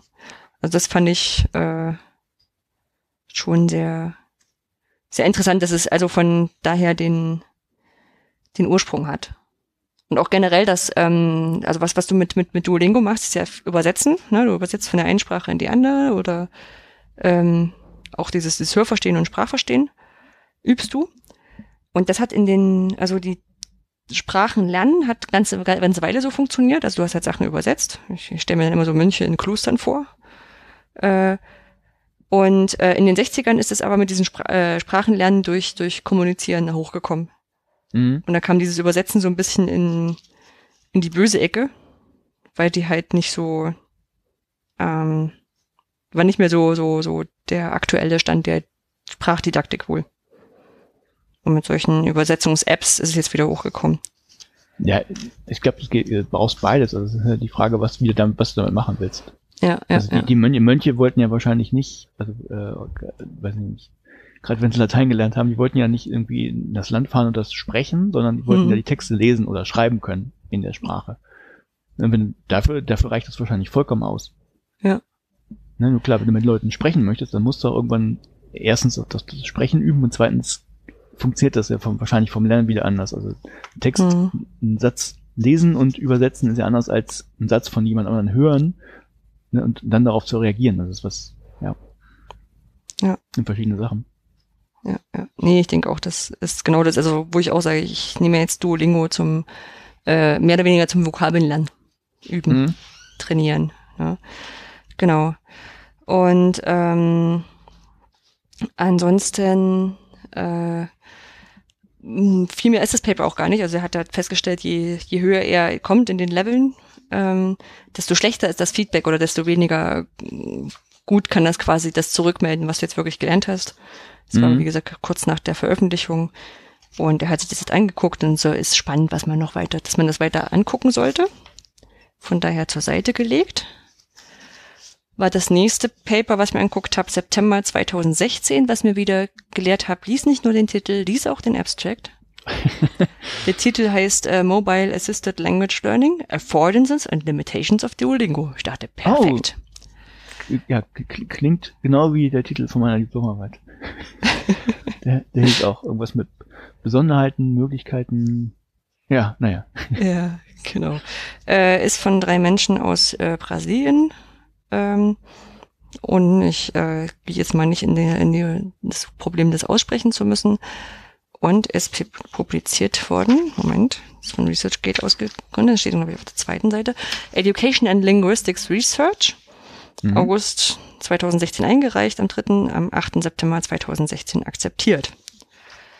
Ähm, dann habe ich angefangen, den Abstract zu lesen und stellte fest, sie haben Menschen befragt, die mit Duolingo gelernt haben oder eben nicht. Mhm. Wie sie es finden. Ja. Und dann wusste ich, hm, das beantwortet auf keinen Fall meine Frage. Nämlich, ob das wirklich effizient ist. Weil nur weil ich es mag, heißt ja nicht unbedingt, dass es effizient ist. Ich mag auch gerne auf der Couch rumsetzen, aber ist nicht ja. so effizient. Also, ähm, das, haben, haben Sie wirklich nicht noch geguckt? Ah, nee, können Sie ja nicht. Wir müssten ja vorher nachher vergleichen. Also ja. gucken, gucken, was haben Sie gelernt. Ja, okay. Genau, genau. Also so, das, das haben sie eben nicht gemacht. Und mhm. ähm, ich dachte, okay, habe ich es noch überflogen. Sie haben auch äh, zehn, also sie haben 80 äh, Teilnehmer gehabt, äh, 45 davon, die eine, äh, also einfach so eine zweite Fremdsprache gelernt haben, äh, 25, äh, die mobil gelernt haben. Mhm.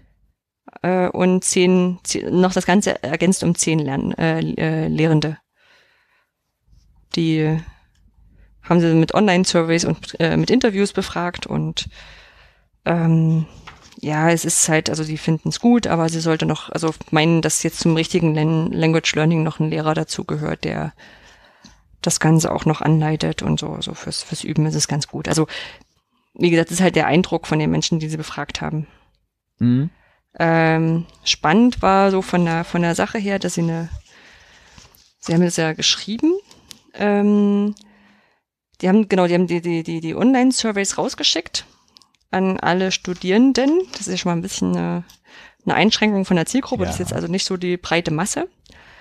Ähm, und sie haben es in etwa 19.000 Students einer, einer, einer Federal University in Brasilien äh, rausgeschickt und hatten 45 Leute, die drauf geantwortet haben.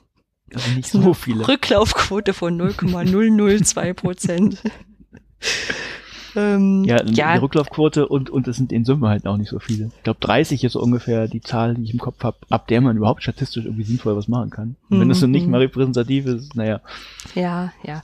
Also dafür haben sie es dann ganz schön hart noch ausge, ausgerollt. Also die dafür, dass, dass, dass jetzt nicht so wahnsinnig viel Rückmeldung kamen, haben sie die ganz schön in viel Papier gepackt. Ähm, also Erkenntnis aus diesem Paper. Yep, die Leute lernen gerne damit, die es tun, aber es tun nicht viele. Achso, und die Lehrenden, da waren, glaube ich, auch nur zwei dabei, die es überhaupt äh, kannten oder mal ausprobiert hatten. Ja. Das ist halt manchmal so das äh, Problem bei den. Ich weiß auch nicht. Also, ähm, wenn es um das, die Frage geht, mögen die das oder finden die das gut oder was ist so deren Eindruck, kann ich ja nochmal meinen ergänzen vielleicht. Mhm. Also ich finde es ganz praktisch. Ähm, es ist so, so ein Mittelding, finde ich. Also es gibt ja einmal so, sagen wir mal, das ne, das ist, das ist vielleicht so die Mönche, ne? Ich nehme Texte und übersetze die und ähm, ja, ich lerne irgendwie Grammatiken, also ne, die Struktur von Grammatiken, sagt mir jemand, wie das funktioniert. Das ist das eine, was man vielleicht kennt, und das andere wäre so, das, weiß nicht, ob das ein Gegenpol ist, aber ähm, naja, ich spreche die Sprache und ich lebe die und dann kriege ich das ja alles automatisch mit, ne, so wie so ein Kind quasi ne, eine mhm. Sprache lernt. Und ich finde, Duolingo macht das so, das ist so ein bisschen in der Mitte. Also es ist natürlich, es ist kein Lehrer da, also das, oder was man, für, für die es nicht kennen, es ist, man kriegt keine Grammatiklektion oder sowas. Man kriegt nicht gesagt, irgendwie, so musst du konjugieren, ne, und, und diese Regeln gibt es und macht das, sondern man übersetzt wirklich nur Sätze, so stückweise, erst so ganz kurze, und man muss dann nur die richtigen Vokabeln einsetzen und nach und nach wird das halt komplizierter und man kriegt ja gesagt, richtig oder falsch.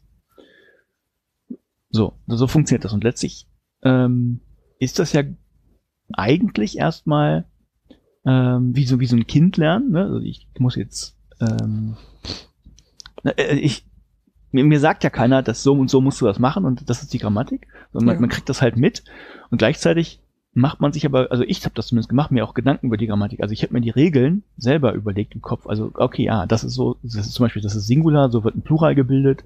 Also das habe ich dann schon gemacht. Ich weiß jetzt nicht, ob das äh, meinem Alter geschuldet ist oder meinem, meiner Laufbahn in der Schule, wo man das ja auch so letztlich gemacht hat und man weiß, was eine Grammatik ist und was ein Singular ist, was ein Plural ist und kann so eine Sprache analysieren. Aber ich finde das gar nicht so verkehrt. Mhm. Also das ist ja nicht, nicht reinlernen wie ein Kind, ne, so rein intuitiv, obwohl auch viel Intuitives dabei ist, das merke ich auch, wenn ich sowas beantworte, dann äh, überlege ich jetzt nicht, ist das Singular Plural, sondern das habe ich schon verinnerlicht, ne, das habe ich also so gelernt und gleichzeitig habe ich aber auch aktiv dann überlegt, okay, ne, wie funktioniert das denn jetzt genau und habe mir dann doch selber Regeln dann hergeleitet letztlich. Also das, was mir sonst ein, Mönch oder äh, Mönch, ein Lehrer auf jeden Fall versucht hätte beizubringen, dass so eine Sprache funktioniert. Also so und wie das klappt, also äh, vom, ne, das ist jetzt eher so die Mönchseite. Das Lesen funktioniert relativ gut, also Norwegisch lesen. Hm. Weil, kann ich jetzt schlecht beurteilen, weil ich nicht weiß, ob es nicht grundsätzlich so, also die Sprache Deutsch und Norwegisch, ja, die sind unterschiedlich, aber es gibt halt so viele Ähnlichkeiten, gerade bei Vokabeln, dass, dass, ich nicht weiß, ob ich das nicht auch ohne Duolingo hätte alles lesen können. Hm. Ähm, das funktioniert echt gut. Und was halt weniger gut ist, eben das, das, Hör, das Hören Sprachverständnis, äh, Hörverständnis und, und, und Sprechvermögen. Äh, das liegt aber daran, dass man es da auch nicht macht. Also Duolingo bleibt halt, auf, wenn man, wenn es Ebenen sein sollten, so von äh, Textverständnis, Hörverständnis, Sprechfähigkeit, ähm, dann ist Duolingo halt weitgehend auf der unteren Ebene, auch wenn es so ein ähm, so die Möglichkeit gibt, Vokabeln oder Sätze einzusprechen und dann kriegt man ein Feedback, aber das, das ist so wischiwaschi, habe ich das Gefühl, oder das ist noch nicht so gut, dass man hm. das damit lernen könnte. Ja, du kannst auch also ganz schön viel nuscheln. Also das, das, das probiert ich, man ja am Anfang mal so aus, wenn man, wenn man sonst andere Systeme kennt. Das meine ich. Ne? Das, ist, das, das Sprechen, das, mhm. das, das ist halt nicht so, kann man wahrscheinlich verbessern. Und das gleiche ist auch mit dem Hörverständnis. Also ähm, ich weiß nicht, ob es bei den anderen auch so ist. Bei Norwegisch hat es immer nur äh, so eine, eine weibliche Stimme. Ich glaube, das haben tatsächlich Menschen gesprochen. Also es klingt nicht wie Computer generiert. Mhm. Wenn dann sehr gut, dann top. Äh, aber du hast halt auch nur eine Stimme und in einem quasi letztlich ein Tempo. Habe ich auch mal geguckt, das wird mit der Zeit schneller, also die, die, die mhm. Sprache. Ähm, aber du hast auch keine Varianz drin. Also von daher kannst du damit auch das Hörverständnis nicht richtig trainieren. Könnte ja, man natürlich, keine, aber. Keine Dialekte no. und sowas, ne? Hm. Nee, genau. Und könnte man, könnte man aber natürlich noch, noch einbauen. Also von daher, ich für, für ähm, fürs Text, für, also mein Eindruck, für das Textverständnis lernen, top. Mhm. So. Also für, ja, dauert, ich kann nicht, ich mach's jetzt auch noch nicht ewig, also ich weiß jetzt auch nicht. Äh, ich habe ja auch keine, keine Vergleichsmöglichkeit, dafür würde ich auch gerne auch eine Studie haben, aber ich finde dafür echt gut. Und wie gesagt, in anderen Krams kann ich mir sogar vorstellen, also Hörverständnis und Sprechfertigkeiten, ähm, dass man da einfach noch was machen könnte. Muss man sich jetzt halt selber noch drum kümmern, ne? also seinen eigenen CEMU quasi bauen, sucht ihr noch einen Norweger und sagt, hier wollen wir nicht mal sprechen oder muss man sich halt selber sein System basteln. Personal Learning Environment hieß die. Ja, der eigene genau. Genau. genau. Ja, also ja. Äh, mir geht's da mir geht's da ähnlich. Also ich habe jetzt allerdings nur Sprachen gehabt, äh, wo ich ja eine gewisse Grundbildung schon drin habe. Na, also mhm. das ist meine Wahrnehmung, äh, die da schon ein bisschen eingeschränkt ist. Ähm, wo ich dann auch so dachte, oh, das musst du jetzt aber wissen, dass jetzt der, was weiß ich, hier dritte Person so gebildet wird oder ja dass das jetzt so heißt, aber man kommt auch manchmal, also gerade im Spanischen bin ich ja absolut unsicher, ähm, kommt man mit Raten auch manchmal gut mit und dann übt man das quasi ein. Ne? Also das mhm. ist ja nicht. Dann sagt man, ah ja, wie du sagst, dann kriegt man das so raus. Und ich muss auch sagen, wir haben jetzt, äh, ich habe es jetzt seit seit Februar oder so gemacht. Und wir waren jetzt in Spanien im Urlaub und das war immer ganz schlimm. also zum Verstehen war es okay, aber äh, sprechen äh, ähm, ist es nicht so einfach, zumal jetzt die Spanier äh, gerade außerhalb von von Madrid auch, ähm, also man sagt die Franzosen immer nach, dass sie kein Englisch sprechen wollen, äh, auch wenn sie es könnten. Also die bei den Spaniern ist echt wenig da. Also mhm. dann äh, ist auch wirklich so, dass wenn du wenn du klar machst, okay, ich habe hier ein ganz ganz ganz schlechtes Spanisch. Ähm, also mit Verstehen geht's bei mir schon ganz gut, aber mit Sprechen ist so ein bisschen, naja, die müssen sich wahrscheinlich denken, was ich gesagt habe ähm, aber also die sprechen auch nicht unbedingt langsamer dann, bloß weil du jetzt irgendwie kein Native Speaker bist. Aber ja. also, es war schon hart, aber ich glaube, er hat viele Sachen einfach nicht mehr gewusst als Begriffe und die kamen dann doch relativ gut. Und mhm. man nennt ja auch so erst so diese praktisch relevanten Sachen. Also äh, Bezeichnungen fürs Essen, ne? also Straßenbezeichnungen, sowas. Mhm. Also alles, was man so erstmal im Urlaub so braucht. Genau. Nee, ähm, von daher auch, wie gesagt, mir macht es ja auch bisher auch Spaß, weil, jetzt komme ich zum nächsten Paper, das ist eine perfekte Überleitung. Ja. Ähm, Dezember 2017 äh, ist die Zeitschrift erschienen, äh, Pacific, Asia Pacific Journal of Information Technology and Multimedia. Steht nicht da, wenn es eingereicht wurde. Ähm, An Analysis of Winning Streaks Effects on Language Course of Duolingo. Das heißt, also was macht diese, diese Streak, diese Reihe, äh, die du fortsetzt, äh, mit dir? Mhm.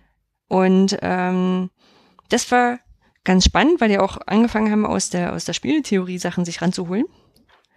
Was aber auch dafür gesorgt hat, dass da so ein paar, paar Formeln drinstehen, ähm, die mathematisch jetzt gar nicht so krass kompliziert waren. Ich habe ja auch hier meinen mein Haus- und Hof-Mathematiker, äh, mit dem habe ich gestern auch lange drüber diskutiert. Ähm, also die, die, die, der mathematische Hintergrund in den Formeln ist nicht das Problem, aber zu verstehen, warum sie es tun.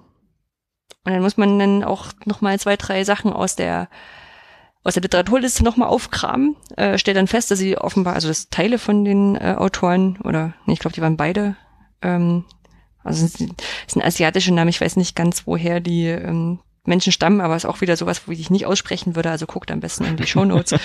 ähm, und ich habe festgestellt, sie haben äh, eigentlich diese Spieltheorie äh, auf ganz verschiedene Domänen angewendet. Also sie haben ein ähnliches Paper zu Volleyball und ein ähnliches Paper was zu irgendeinem asiatischen äh, Mahjong oder so zum Spiel. Mhm. Ähm, Spiel mit, mit Stein. ja, ja, genau. Also irgendwie gab es früher auch mal für einen für einen Windows-PC, ne? Wo man die wegklicken musste. Oh Gott. Ja. Ah ja, genau, die Dinger. Genau. Und ähm, habe dann so festgestellt, die Paper von denen sind sehr ähnlich äh, strukturiert und das war auch so ein Problem, was ich damit hatte, dass man irgendwie auf Biegen und Brechen diese, mit, diese dieses Vorgehen, diese Methode, diese Auswertungsmethode angewendet hat und ähm, auch nicht immer an jedem Punkt richtig gut erklärt hat, warum man das jetzt so tut und so tut. Na gut, aber so kriegst du natürlich dann viele Paper, ne? Ja, das habe ich auch gedacht. Hast eine Vorlage und nicht setzt so- ein paar Variablen ein. Genau, und du kommst auch in verschiedene Domänen rein. Ne? Also man kennt dich dann nicht und alle sagen, boah, das ist ja cool, das ist ja auch mal wissenschaftlich mit der Spieletheorie unterlegt. Aber Mhm. zwischendurch muss ich ganz ehrlich sagen, habe ich auch gedacht, das ist so ein bisschen Placebo-Mathematik. Also da wird dann was rumgerechnet, wo man eigentlich mit der einfachen Formel vorher auch schon ganz gut weit gekommen wäre. Mhm. Ne? Also, aber das, wie gesagt, das haben wir gestern noch mal länger diskutiert. Ähm, und es war nicht immer ganz einfach rauszufinden, warum die jetzt auf einmal mit n potenziert haben. Ja, der, der Haus- und Hofmathematiker sagt, ja, um das Ganze noch mal eine stärkere Wichtung zu geben, beziehungsweise abzuschwächen, weil ja der Bruch war kleiner als eins. Und dann sagst du, ja, aber warum? genau. Ähm, deswegen will ich jetzt, also eigentlich habe ich mich sehr intensiv damit beschäftigt, will aber gar nicht so tief reingehen, ähm, weil es äh, echt, echt herausfordernd war. Ähm, ich versuche es mal möglichst einfach zusammenzufassen. Und zwar haben die äh, zu einem bestimmten Zeitpunkt geschaut, äh, über acht Wochen, glaube ich, war das, haben die 2000 Nutzer sich ausgesucht, die im Kurs Englisch für Spanish Speakers waren. Ne? Also Leute, die Englisch lernen wollten und Spanisch äh, gesprochen haben. Das ist, glaube ich, einer der, nee, es ist der most popular Kurs, also der, der ähm, beliebteste Kurs. Mhm. Und ähm, haben sich die rausgegriffen, die in der letzten Woche aktiv waren. Und haben sich dann von denen rausgegriffen, die Leute, wo es öffentlich zugängliche Informationen gab. Ist Ja. nachvollziehbar, das so zu wählen. Ja. Ähm, und dann haben sie die ganzen Leute in zwei Gruppen eingeteilt, haben gesagt, wir nehmen die Streaking Users, nämlich die Leute, die ähm, eben diese Reihen fortsetzen. Und die Normal Users, das sind die Streaking Users sind nicht die normalen, die normalen sind die, die irgendwie dann eine Unterbrechung haben, also die Reihe nicht einhalten. Ähm, und äh, hier eine erste, eine erste Unsauberheit drin, beziehungsweise was, was ich, was ich gestern lange gesucht habe, aber nicht gefunden habe. Es stand nicht drin so beschrieben. Also die haben den in verschiedenen Milestones angeguckt. Also man hat ja zwischen den, den verschiedenen Lektionen so Meilensteine. Mhm. Ähm, und die haben aber nicht gesagt, ob ein Streaking-User jetzt einer ist, der wirklich die komplette Reihe voll hat, also alle Meilensteine vorher auch schon, Mhm. oder ob das nur die waren, die für den einen Meilenstein die, die Sachen vorher in der Reihe hatten. Ja, oder ganz grundsätzlich. Also könnte man ja fragen, ähm, ist eine, eine Serie oder ein Streak wirklich nur 100 Tage am Stück? Oder ist das Mhm. vielleicht auch jemand, der, ne, so wie ich, irgendwie 95 Tage hatte, dann einen Tag vergessen hat und dann die nächsten vier gemacht hat? Ist das dann schon keine 100er-Serie mehr? Also, Ja, ja, ja. Also das, da fehlt leider die Information dazu. Aber gehen wir einfach mal davon aus, wir haben die Leute, die in Reihe lernen und die Leute, die nicht so ganz regelmäßig lernen. Ja. Die normalen Nutzer. genau. Und ähm, dann haben sie sich das Ganze in fünf Meilensteinen angeguckt und haben festgestellt, dass die Percentage of Streaking Users, also die, die Prozentzahl der Leute in den Meilensteinen, die dort angekommen sind quasi, äh, von den, also dass die Streaking-Users, die Leute, die in der Reihe gelernt haben, wachsen. Ne? Also im ersten Meilenstein haben 14,82 Prozent äh, in Reihe gelernt. Mhm. Im zweiten sind es schon 22,6, im dritten 27,7 und im fünften sind es nachher 56,84 äh, Prozent der Menschen, die im fünften Meilenstein angekommen sind, haben bis dahin in Reihe gelernt. Mhm. Ähm, dann haben sie hier noch, wie gesagt, diese, ähm, sie haben noch so ein, so ein, so ein, so ein Parameter eingeführt für, da haben wir uns gestern lange drüber gestritten, ob das jetzt die Motivation ausdrückt oder irgendeine wahrgenommene Motivation oder irgendwas drumrum. Ähm, da muss ich aber auch sagen, dass das ist auch aus dieser, dieser, wahrscheinlich aus der Spieltheorie echt ein bisschen tricky. Ja, also sie, sie, sie, sie haben halt angefangen und haben gesagt, okay, wir nehmen halt der, der Fortschritt im Spiel ist äh, die äh, durchschnittliche Nummer der, der richtig gelösten Aufgaben durch die Nummer, äh, die, die Zahl aller Aufgaben. Das ist, fand ich, mhm. fand ich richtig und trivial nachvollziehbar. Das ist trivial, ja. Genau, und dann haben sie gesagt, okay, der, ähm, der Fortschritt in einem bestimmten Zeitpunkt ist halt dieser Quotient äh, aus Erfolgen zu, zu Gesamtaufgaben mal den aktuellen Zeitpunkt, in dem ich mich befinde, oder den aktuellen Schritt. Ja, dann haben sie dieses komische N eingeführt, wo ich nicht so ganz verstanden habe, wofür es da ist. Also in dem anderen Paper stand es dann drin, ist ein konstanter Parameter, der von der Perspektive, äh, der Perspektive eines Beobachters ausgeht. Da mhm. haben sie mhm. mich echt abgehängt. Also ja. war ich, hm. Genau, dann haben sie eine zweite Ableitung gemacht. äh, was ja nach physikalischen Gesetzgebungen ja die Beschleunigung ist. Ja, also soweit kam ich auch noch mit. Ähm, und dann haben sie hier einen Satz drin, äh, wo ich gesagt, okay, jetzt äh, muss ich mich drauf verlassen, dass es einfach so ist. Ähm, ähm, sie haben geschrieben, sie wissen nicht, wie dieser Informationsstand, dieser wahrgenommene, ähm, in dein Gedächtnis, transported in, your, in our minds, also wie dieser quasi sich in deinem Gehirn verhält. Mhm. Und deswegen haben sie die äh, Kraft gleich Masse mal Beschleunigungsformel äh, angesetzt und haben damit weitergerechnet.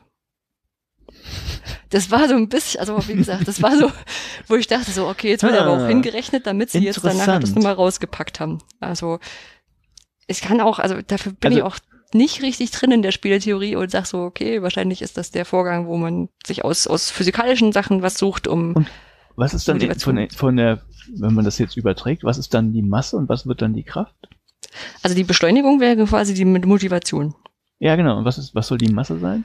Äh, ich glaube, also, das ist mehr oder weniger der, ähm, der Spielfortschritt ist.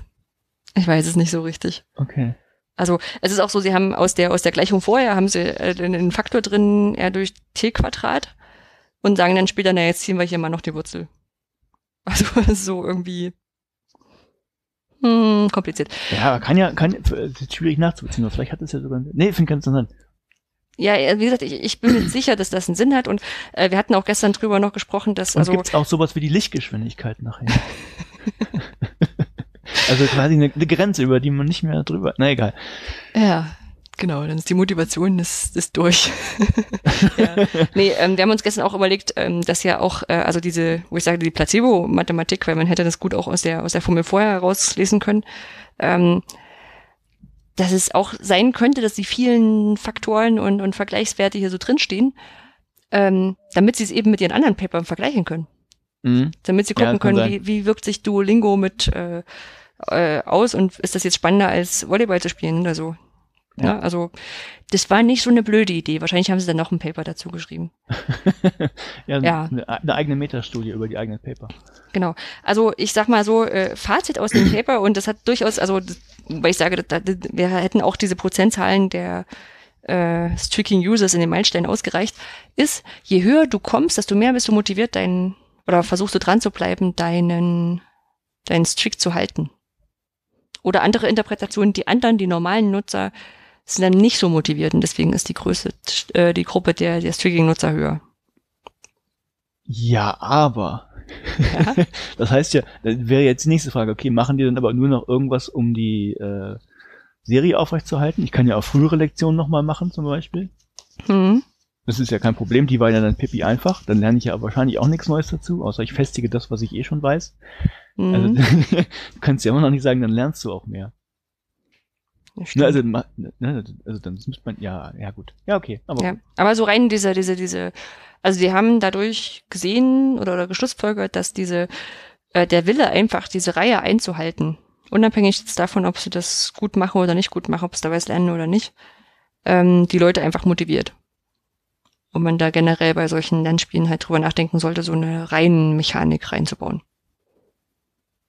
Ja, aber ich hänge jetzt auch nicht so viel in, ähm, im Game Design drin, aber das, das, das, die Erkenntnis wird ja wahrscheinlich schon eine ganze Weile da sein, weil das ja in jedem Spiel letztlich so ist, wo es so irgendwelche Ja. Bonussachen gibt, dass es sowas wie Serien gibt. Ja, Naja, naja gut. aber man hat es jetzt nochmal mit nachgewiesen. Und Das- äh, du, Offensichtlich ist deswegen, auch weil die- hingeschrieben. Genau, und weil die, weil die, weil die Erkenntnis da ist, heißt es ja nicht, dass wir jetzt in jedem Lernsystem, was wir haben, so ein, so ein reinen Gamification-Ding haben. Das stimmt. also es kann Moin auch nicht. Noch nicht. Nee, es heißt ja auch nicht, dass es überall drin sein muss. Ja, Ne? das stimmt auch. Ja, Ja, okay. genau. Okay, aber das fand ich jetzt ganz interessant. Ja, fand ich, also fand ich auch interessant, habe mich, wie gesagt, auch eigentlich viel zu lange damit beschäftigt, äh, dafür, dass es eigentlich nur um diesen Streak-Aspekt ging. Aber das, das fand ich auch, ich sag mal, wertvoll von, von dem, was drin ist. Und ich konnte auch gut damit leben, dass ich äh, einiges nicht so richtig einordnen konnte. So, und um den Streber jetzt nochmal rauszupacken, ich weiß, was ich hätte machen sollen, sofort am Anfang an. Wo fängt eine Andrea- gute, Re wo fängt eine Recherche normalerweise an? Wenn du eine Frage hast. Eine gute Recherche. Auf Twitter weiß ich nicht. In der Wikipedia. Ja, ist ja gut, das ist ähnlich. Ja, genau. Also eine, eine, eine wissenschaftliche Recherche darf bei der Wikipedia anfangen, darf aber dort nicht aufhören. Das habe ich nämlich heute früh gemacht, habe gedacht, okay, ich gucke nochmal in die Wikipedia rein, äh, auch um diesen Hintergrund nochmal nachzulesen. Und dort stand drin, ja, die haben übrigens eine Studie in Auftrag gegeben und haben festgestellt, dass ähm, 24 Stunden Lernen, also im Durchschnitt 24 Stunden Lernen mit Duolingo ein Semester, ein Anfängersemester abdeckt. Language Learning. Mhm. Einschränkungen.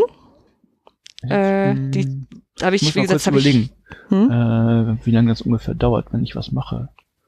10, 15 Minuten am Tag hätte ich jetzt Genau, ich denke auch vermutet. 15 Minuten. Hm? Ja, so in dem Dreh.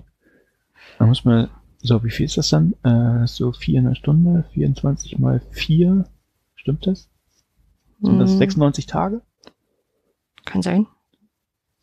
Ich, wenn ich Ko- Kopf rechnen kann, sind 96 Tage. In 96 Tagen hat man also so viel wie ein Semester. Hm?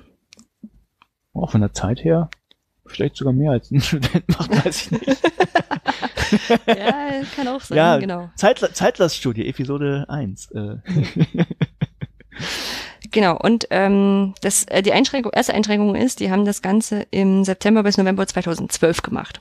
Das heißt, kurz nachdem es rausgekommen ist. Kann jetzt schon wieder anders aussehen. Ähm, acht Wochen haben eigentlich den Klassiker gemacht. Also das eigentlich gemacht, was ich erwartet hätte. Sie haben diese ähm, Placement-Tests gemacht, ne, also die man so an einer normalen Hochschule auch machen kann. Mhm. Die haben auch irgendeine Abkürzung, WASP oder so. Ähm, und haben die gemacht, bevor die Leute ähm, gelernt, angefangen haben, damit zu lernen. Und zwar haben die wieder Leute rausgesucht, die, nee, die haben, die haben Leute rausgesucht, die Spanisch lernen. Vorhin waren es waren, waren spanische Leute, die Englisch lernen. Die über 18 sind und äh, Native Speaker Englisch sind, um es zu vergleichen ähm, haben, wie gesagt, diesen, diesen Durchschnittswert rausgekriegt und äh, indem sie, indem sie vorher dann diesen, diesen Punktetests gemacht haben, der sonst an Hochschulen auch gemacht wird und haben den hinterher gemacht und haben dann rausgefunden, okay, ähm, die meisten haben sich mit äh, 8,1 Punkte pro Stunde in Duolingo hinzugewachsen, also in diesem, in diesem, in diesen Skalen von diesen Placement-Tests. Mhm. Und wie gesagt, nach 34 Stunden im Mittel, äh, es waren zwischen 26 und 49 Stunden, waren sie so weit, dass man damit quasi so ein Einstiegssemester äh, abdecken konnten. Hm. Sie hatten, äh, ich glaube, im Finalen nachher 196 Leute gehabt, äh, haben irgendwie mit 376, äh, 386 Leuten angefangen, haben dann nochmal geguckt, dass es eine randomized, äh, also eine, eine randomisierte Gruppe ist. Genau. Und die haben auch alle unterschiedlich stark gearbeitet. Also die haben, sie- das war dann auch nochmal so eine, so eine Sache, die sie in den, in den in den Limitations, also in der, in der Einschränkung noch äh, diskutiert haben. Also einerseits haben sie gesagt, sie haben es nur für Spanisch untersucht. Das kann man jetzt nicht ohne weiteres generalisieren, auch wenn es genug Hinweise gibt, dass das jetzt nicht davon der Sprache abhängig ist. Ähm, sie hatten viele Leute, die auch ausgestiegen sind, also Dropout hatten. Mhm. Ne? Sie haben zwar die Leute zweimal die Woche angeschrieben, aber das hilft halt auch nicht. Beziehungsweise andersrum muss ich auch sagen, zweimal die Woche anschreiben ist dafür auch schon relativ viel, dafür, dass man es sonst ja nicht macht. Und was ich total spannend fand, also genau jetzt hier dieses Webcape heißt diese, diese Score-Zahl. Ähm, sie hatten elf Leute, die sogar schlechter geworden sind. Die haben zwar nicht wahnsinnig viel damit gelernt, also das ist jetzt ein bisschen die Beruhigung, ne? Äh, äh, sie, äh, sie haben very irregularly mit damit gelernt, in ein paar nu äh, Stunden nur. Aber ähm, ja, sie haben halt offenbar dann auch Sachen vergessen. Wie das ja, halt so beim Sprachenlernen. Und, was haben sie sich genau angeguckt? Nur Textverständnis oder das komplette Programm?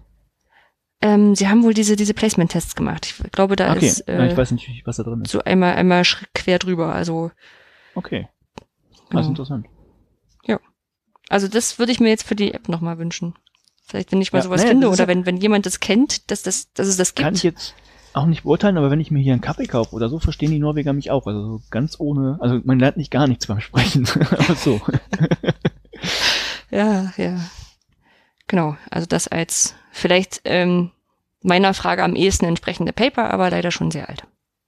Mhm. Und Duolingo sieht mhm. ja seitdem schon wieder ein ganzes Stück anders aus. Ja, ja. Ja, ja, sehr spannend. Also das ist ein Rundumschlag. Äh, ich werde es nie wieder tun, mit einer Frage reinzugehen. Ich werde mir immer ein Paper nehmen und dann sagen, okay, vielleicht lese ich da später nochmal was dazu. Aber ich, ich würde mir fast wünschen, dass du nochmal nachgräbst. Denn ja. ich, ich habe ja noch mein, mein Privatprojekt, was natürlich auch, ein, auch mit H5, natürlich auch mit H5P zu tun hat, was demnächst rauskommt. Das ist H5P Dictation. Das kann letztlich genau das, was, also zumindest ein Ausschnitt von dem, was, also diesen, diesen Frageausschnitt, Diktatsausschnitt von Duolingo kann das genauso und einen Tick besser, würde ich sogar sagen. Mhm. Nur das drumherum nicht. Also weil dafür Teil 5 halt nicht gedacht ist, sondern das Wirtssystem, sei es Moodle oder was auch immer. Aber spannend. Ja. Ja, ich glaube auch, also es wird so ein Ding sein, da will ich jetzt einen Monat, zwei Monate nichts mit zu tun haben. Und dann, Na gut. Je nachdem, wie mein Streak dann aussieht. ja. Aber wenn, wenn ihr noch nie Duolingo probiert habt, äh, macht's mal. Ist ganz. Ja, ich kann es auch spannend. empfehlen. Ist super. Mhm. Also ich weiß nicht, ob das überall so ist, aber gerade beim norwegischen, bei dem Sprachpaket, nenne ich mal, sind so die, die Sätze, die man manchmal kriegt, äh, das sind so popkulturelle Referenzen. Also so äh, Win Winteren Komma, also Winter is coming und sowas kriegt man halt auch mit auf Norwegisch. Das ist ganz gut.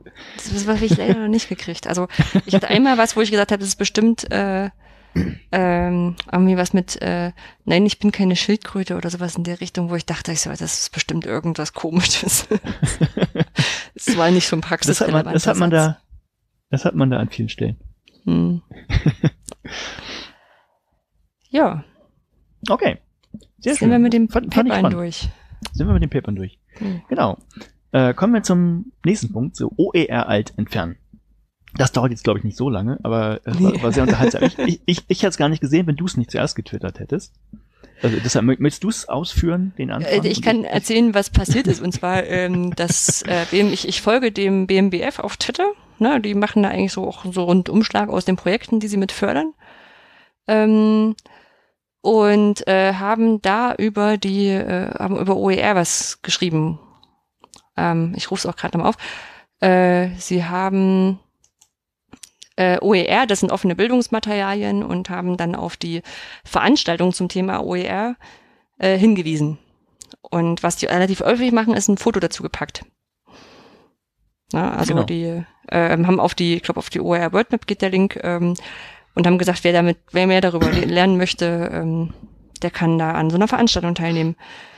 Und dann hatte ich das angeklickt, um es zu retweeten und zu liken und was man halt auf Twitter so macht. Und dann stand schon drunter vom BMBF selber noch ein Ergänzungstweet. Sorry, leider Fotonachweis vergessen. Thinkstock, Peter M. Fischer, Fuse. Genau. Und dann dachte ich, ich mir, ja? Ja, äh, ich hatte nachgeguckt, Thinkstock sagt mir nichts, aber wenn ich es richtig im Kopf habe, war das auch noch von Getty Images, also von den großen Bösen, sagen wir mal so. Naja, also der, sie haben, der Bildverkäufer. Sie haben halt wieder ein Bild von unseren Steuergeldern gekauft, wo, ich sag mal, es schlitzen äh, drei, ich sag mal, mutmaßlich studierende Menschen an einem Schreibtisch. Und im Hintergrund sieht man Bücherregale, also so ein Bild, was man wahrscheinlich unbedingt kaufen musste, weil es das in dieser Form nirgendwo anders gibt. Das hat mich an, an so vielen Stellen gestört. Erstens, genau, was du sagst, 0815 Bild, das auch noch bezahlt wurde. Das, das ist ja das eine. Das andere, das, das jetzt, okay, ich fange mal sauber an. Äh, Das BMBF fördert ja auch gerade OER ganz stark, seit, seit jetzt zwei, naja, seit ein bisschen länger sogar schon. Jetzt, Ja, steht sogar geht im so- Koalition, jetzt steht sogar im Koalitionsvertrag drin und sowas. Ähm, und, und so jetzt selber haut es solche Dinge raus. Also es möchte gerne, dass Schulen und Hochschulen und Lehrerinnen und Lehrer und all, alle, die irgendwie Bildungsmaterial erzeugen, das doch bitte unter eine freie Lizenz stellen und dementsprechend natürlich auch äh, idealerweise ähm, Bildmaterial oder was anderes mit und unter freien nehmen, die unter freien Lizenzen stehen. Macht es aber selber nicht. Genau, also ich habe mir Ja, dann also- auch erlaubt, im äh, Tweet drauf, sie auf die CC0 äh, lizenzierte, also auf die Plattform Pixabay hinzuweisen, wo man also so random Pictures auch herkriegt. Oder sich halt vielleicht mal auf so eine Veranstaltung zu begeben, die sie da be äh, äh, bewerben, um rauszufinden, was es eigentlich genau macht und was auch das in ihrer Arbeit helfen könnte. Und ja, Ja, das ist, das ist ja nur das eine. Also das andere ist, jetzt könnte man ja sagen, naja gut, die machen das vielleicht noch nicht so lange und kennen das noch auch nicht so lange. Ne? Das ist ja alles Neuland. das ist jetzt der Twitter-Praktikant. Ja, mal, ja. Aber Hm. die, die machen, ja, auch- machen ja auch noch andere Sachen. Die haben den Hochschulpakt und fördern zum Beispiel Hochschulprojekte. Ne? Und da könnte man ja sagen, die produzieren ja auch ganz viele Inhalte. Da hätte man ja auch schon mal auf die Idee kommen können und ähm, da in die Ausschreibungsrichtlinien reinzuschreiben, hallo liebe Projekte, wir fördern euch gerne, aber wenn ihr irgendwas publiziert, seien es irgendwelche Tutorials oder Broschüren, dann ne, müssen die auch unter einer freien Lizenz und so weiter und so fort. Das machen die auch nicht. Hm. Ne? Und das ist auch nicht. Ich, ah, der Hintergrund ist einfach, das war vor, da war ich noch in Braunschweig und hm, sagen wir das vier Jahre her oder so in dem Dreh. Locker Mhm. vier Jahre. Da habe ich irgendwie von der TU Hamburg-Harburg mal eine Broschüre gefunden, da ging es auch um, um E-Learning und in, in der Hochschule, was man machen könnte. Eine sehr super schöne Broschüre. Ähm, die stand aber nicht unter freier Lizenz. Und da habe ich dann ins BWF geschrieben und mal gefragt, hallo liebe Leute, ne, wäre es nicht schön, wenn? Ne, und habe das, das so ausgeführt. Und das landet natürlich nicht bei irgendwelchen Verantwortlichen, ist mir auch klar, ist irgendwie eine Pressestelle. Und ähm, ich habe dann auch eine Antwort bekommen. Die Antwort war dann, ähm, ich weiß den Namen sogar noch. Darf man Namen im Podcast sagen? Ist das schlimm? Also es war der, der irgendein Jurist, also ich weiß den Namen, der, der Name war nämlich so seltsam, dass ich mir den merken konnte. Ich sag ihn mal nicht. Wenn, ich könnte, ich könnte ihn aber tatsächlich. Und äh, der, der ging auf meine, meine ähm, Vorschläge und Bedenken überhaupt nicht ein, sondern was stand drin? Ja, also ga- gar nicht auf das Allgemein, sondern sie haben sich nur ganz speziell auf diese eine Broschüre bezogen und haben dann gesagt, na ja, da sind ja gekaufte Bilder drin und deshalb könnte die Broschüre auch nicht unter einer freien Lizenz veröffentlicht werden. Also Hm. Das war also schon vor vier Jahren so. Und selbst wenn man dann den sagt, hallo, man könnte es. Also auch dein, dein Tweet wird nichts bringen, fürchte ich. Es wird so bleiben. Walk your talk ist nicht. Ist, sie fordern es gerne von anderen, aber selber machen sie es nicht oder verstehen es Mhm. nicht mal. Hm. Die haben es auch Ohne in das den letzten vier, vier Jahren nicht geschafft, damit, sich damit zu beschäftigen. Ja, ich sag mal, ohne das in die Tiefe zu ziehen, äh, fürs BMBF sind natürlich auch unterschiedliche Interessen noch relevant. Ne? Also das eine sind halt die, die freie Verfügbarkeit, dass man auch anderen das zur, Verfügung stellen könnte. Und andererseits wissen wir auch, dass ähm, Regierungsorganisationen auch äh, der Wirtschaft auch gerne mal unter die Arme greift. Ja, Um es mal anzudeuten, was ich meine. So, für mich ist das halt, ja. Ja, also es ist ja, aber es ist einfach nicht so, es ist nicht so konsistent, wie es sein müsste. Und wie gesagt, gerade bei diesem Foto, wo ich dachte, oh mein Gott, jetzt haben sie hier totale rechtliche Panik, weil sie den, den Fotonachweis vergessen haben und jetzt könnte die jemand abmahnen. Und sie reden über was, was ja genau die Lösung dafür sein könnte, Mhm. ähm, dass man da halt nicht drüber nachdenkt. Also gerade Pixabay äh, nutze ich ja auch einfach gerne für Sachen, wo ich einfach nicht nochmal drüber nachdenken möchte. Ja. Ähm, und und, und Ja, ja. das ist, es war so inkonsistent schlimm. Ja. Ja, Und halt, ja, konsequent über Mhm. die letzten Jahre. ja, ja. ja. Ja. Ja, ist uns nur aufgefallen. So viel. Bisschen Kurze Realsatire. Ja. Ja. Ja, kommen wir von der Realsatire zur, naja, Realpanik will ich nicht sagen, aber zum Bereich Politik alt entfernen. Und ähm, es, es geht um die, äh, wie heißt es auf Deutsch, äh, Datenschutzgrundverordnung. Datenschutzgrundverordnung und ich, mir fällt immer das Englische nicht ein. Wie heißt es auf Ja, Englisch? das, Das ist die General Data General? Protection Regulation. Hm. Mit, äh, die GDPR, das habe ich halt häufiger im Kopf, deshalb. Hm. Ähm, genau, also, wir haben es kurz gesagt, was, was wir nicht machen, ist jetzt irgendwie eine Rechtsberatung, so weil wir keine Juristen sind und weil wir das Thema selber nicht komplett durchblicken. Äh, Das was ist ich aber gerne, geschmeichelt. ja, ja, wir haben Hm. nicht mal sympathisches Dreiviertelwissen, sondern nicht mal gesundes Halbwissen. Wir haben, ja, wir haben ein bisschen was gehört. Also kurz für die Leute, die nicht wissen, was das ist. Glaube ich, gibt es nicht so viele, aber ähm, es gibt eine Verordnung der EU, die letztes Jahr in Kraft getreten ist, vor einem Jahr und äh, jetzt ab 25. Mai zur Anwendung kommen soll. Das ist eben die Datenschutzgrundverordnung. Und die wird in Deutschland das Daten, äh, Datenschutzgesetz ersetzen. Ähm, ist jetzt erstmal auch gar nicht so schlimm, weil das in sich in vielen Bereichen deckt. Es gibt aber auch viele Sachen, die sind jetzt anders und werden anders gehandhabt. Und noch viel schlimmer ist natürlich, dass das wie Weihnachten ist. Keiner hat es auf dem Schirm. ähm, und und Mhm. plötzlich äh, fällt einem auf, oh, da war ja noch was. Und es ist ja fast so weit. Wir müssen noch nach. So wie unsere Deadlines bei Papern. Also ist auch nichts. Ja, kann man irgendwie erwarten. Das ist irgendwie menschlich. Mhm. So, und erstmal, erstmal von der, von, äh, jetzt meine private äh, Einordnung letztlich, äh, die ich machen möchte. Also wenn, wenn ihr das heißt, oder was, was heißt das? Die Grundidee von diesem ganzen Ding ist einfach letztlich die Privatsphäre zu schützen und äh, die ähm, Bürger zu Meinungsäußerungen zu befähigen, dass sie keine Angst haben müssen, irgendwas zu machen und ähm, ja auch die Möglichkeit haben. Grundsätzlich super. Ja, also immer die Idee, wenn immer wenn ein Person, personenbezogenes Datum irgendwo verarbeitet wird, benutzt wird von einem Unternehmen oder von irgendwem in der Öffentlichkeit, äh, dann soll man geschützt werden. Da gibt es eben diverse Regelungen und Sachen, die man machen kann. Ähm, von Privacy by Design, weiß das glaube ich, by Default oder by, By Design, ja, ja. By Design. Äh, einfach, ne, das, das gab es auch schon immer letztlich, so das Gebot der Datensparsamkeit, dass man nicht alles erhebt, was man nicht wirklich braucht.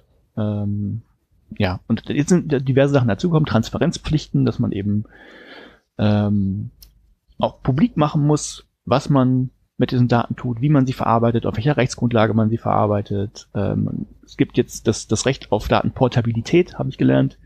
Das heißt, wenn man irgendwo, irgendwo, also es muss nicht Facebook sein, sondern es kann auch ein- eine Arztpraxis sein oder wo auch immer, äh, irgendwo persönliche Daten hinterlegt hat, ähm, dann hat man ein Anrecht darauf, die maschinenlesbar zu bekommen. Das heißt, irgendein Auszug, damit man sie woanders hin mitnehmen kann, woanders einlesen kann.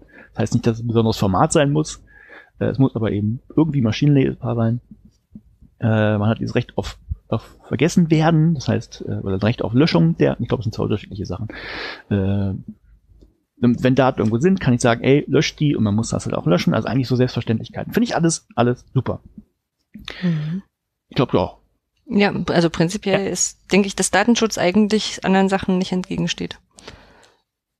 Und auch das, Nee. deswegen auch äh, wichtig ist. Also wir haben da, glaube ich, in Genau. der Geschichte auch genug Sachen, wo, wir, wo man uneingeschränkt Ja sagen würde. Genau, was, was, mich, was, was mich daran persönlich stört, also das ist, das ist, das ist sowas wie ein juristisches Overblocking in meinen Augen. Hm. Äh, Zielgruppe oder, oder ja, Zielgruppe kann man sagen, dieses Gesetzes oder Auslöser ist, sind in meinen Augen eben nicht kleine Unternehmen gewesen oder Hochschulen oder private Blogger, ne, die natürlich auch irgendwo vielleicht ähm, Kommentare sammeln und da jemand seine E-Mail-Adresse reinschreibt, die ein personenbezogenes Datum ist, äh, sondern die großen Konzerne. Das sieht man auch schon daran, einfach an den Bußgeldern, die verhängt werden. Also die maximale Grenze sind irgendwie 4% des, des Jahresumsatzes oder 20 Millionen, je nachdem, was größer ist. Hm. Äh, das, das ist halt nicht für, für kleine Firmen gemacht und auch nicht schon gar nicht für private Blogger. Ne? Also das ist so, ja, also mein, meine, meine Eindruck ist, dass eben für eigentlich für die ne, bösen großen Konzerne gedacht, dass die ein Hm. bisschen. Nee, habe ich heute genauso gelesen von jemandem, der da in der Weiterbildung war. Also okay. ähm, wurde es auch so verkündet. Ja, also entweder Genau. ist es ein konsistenter Eindruck oder ja. We- Weiß ich, weiß ich halt. Das ist, Mhm. das ist zumindest mein Eindruck.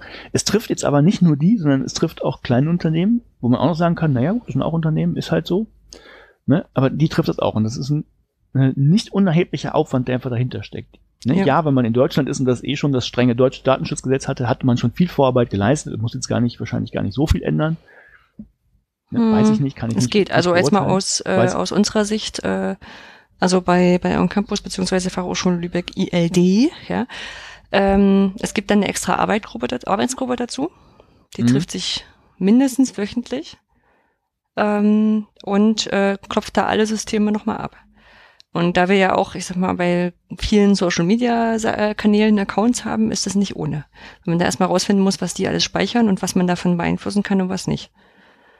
Ähm, ich bin in dieser Arbeitsgruppe nicht drin, deswegen äh, mhm. kann ich da gar nicht so viel dazu sagen. Äh, ich weiß nur, dass ich die Leute hinterher ungern anspreche. Ja, also, weil du, weil du, es ist schon so, ja. genauso wie du, wie du gesagt hast, ähm, es ist äh, in, in, in ein Gesetz, was so dafür da ist, um die großen Konzerne so ein bisschen einzuschränken und auch denen quasi Pflichten aufzulegen, eben äh, ihre Macht, also ihre, ihre die, diese Daten nicht uneingeschränkt nutzen zu können. Das ist sehr gut alles. Aber mhm. gerade im, im deutschsprachigen Raum ist es halt so, dass dann äh, die Erfahrungen aus äh, Urheberrechtsverstößen und solchen Sachen, die halt eben passieren und nicht beabsichtigt sind. Ich rede jetzt nicht von File-Sharing, ich rede nicht von äh, Kinofilme mit einer schlechten Kamera im Kino aufzeichnen und verteilen, sondern ich rede halt wirklich so aus, äh, aus Versehen ein Bild genutzt, was ich nicht durfte und ich weiß es einfach nicht. Ja. Ähm, dass die Erfahrungen daraus jetzt ein bisschen da auch rüber gemünzt werden und man sagt, ja, ja, die einzigen, die daran richtig geil Geld verdienen werden, sind die Anwälte, die jetzt mit Stichtag, ich glaube 28. Mai ist es, ähm, 25. Ja. ihre Ab 25. ihre Abmahnung rausschicken werden. Kann ja. tatsächlich sein. Ja. Gut, also das ist, das ist jetzt Unternehmen, Unternehmen sind Unternehmen, finde ich auch okay, dann müssen die halt ein bisschen Arbeit betreiben. Ein bisschen. ein bisschen ist gut. Also, ja, okay, ich habe gerade gelernt. Ich habe gedacht, wenn, wenn's das, wenn sie eh schon das deutsche Datenschutzkrams mhm. äh, hätten, wär, ja, wären Änderungen, aber jetzt nicht so viele. Vielleicht, ja, ich glaube, die, die Dokumentationspflichten sind einfach nochmal ein ganzes Stück härter. Und das sind auch die Sachen, die einfach ziemlich viel, viel Arbeit dann nachher machen, noch zusätzlich. Ähm, kann ich jetzt aber auch nicht so im, Nee, es macht halt aber. Jetzt, jetzt geht's, jetzt geht's ja noch weiter. Also der Groß, okay, ne, jetzt, äh, die, die mag das irgendwie auch treffen, aber die heuern dann halt fünf Juristen und zehn Datenschützer an und die machen das dann schon. Das, das kann ein kleines mhm. Unternehmen nicht. Und jetzt geht's ja, es gibt ja noch weiter. Also es, es trifft ja auch, auch einen normalen Blogger. Ne, ja. der, ist da, der, der wird nicht diese 20 Millionen wieder zahlen müssen, wahrscheinlich, hoffe ich mal. Gehe ich davon aus. Aber diese ganzen Dokumentationspflichten und so, so verarbeite ich die Daten, das ist da, das muss der halt auch alles machen. Und das ist halt, ja also da verstehe ich, dass einige sagen, ey, ich mache meinen Blog lieber dicht. Also ich habe ich auf Twitter schon gelesen, einen von, von jetzt speziell von Lehrenden. Es geht mhm. ja, wir sind ja kein Politikblog hier, also das hat ja mit Lehre irgendwie was zu tun. Ich habe von vielen Lehrern in Deutschland eben gelesen, die gesagt haben, nee, ich glaube, ich mache meinen Blog jetzt zu. Einfach mhm. weil ich wegen der Rechtsunsicherheit und ich will das nicht eingehen. Kann ja auch alles sein.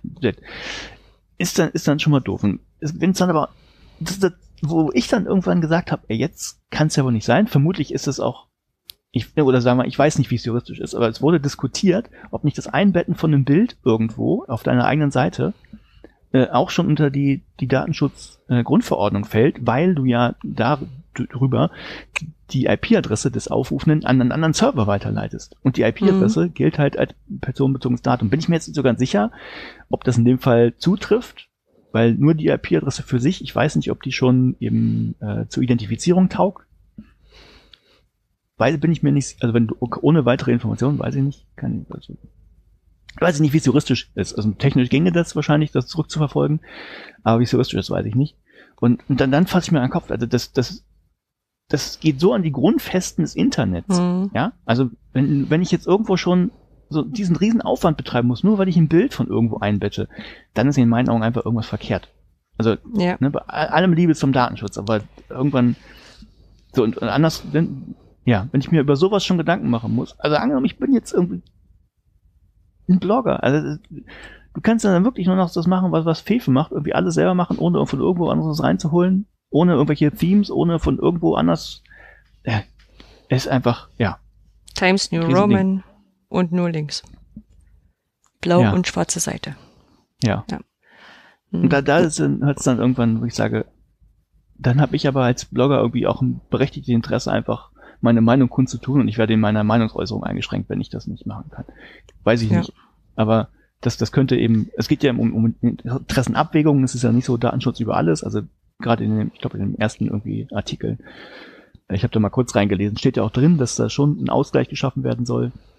Mhm. Und dass auch im Unternehmen zum Beispiel ein berechtigtes Interesse haben können, ähm, Daten zu verarbeiten, also so Marketingdaten zu verarbeiten, Ne? Also da muss man immer die Interessen abwägen, aber mein Interesse als Blogger wäre dann, wenn, wenn, wenn dieses Einbetten wirklich und darunter fallen sollte, dann fallen hier sein Wolken, dann ja, fühle ich mich in meiner Meinungsäußerung eingeschränkt. Also Ja, ich glaube, also ich jetzt äh, ähm, andersrum. Ich bin genau darauf reingefallen, dass eben diese Sachen wie kurz vor Weihnachten jetzt erst Wellen schlagen.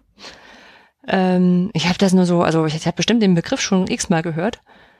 Aber was das jetzt alles zur Folge hat, das kriege ich jetzt erst durch diese Panik-Tweets und Posts und Dings mit.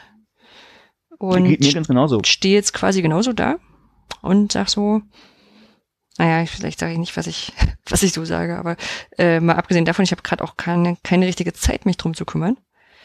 Ähm, ganz ehrlich, ich setze an vielen Stellen darauf, dass ich das irgendwie generell lösen muss.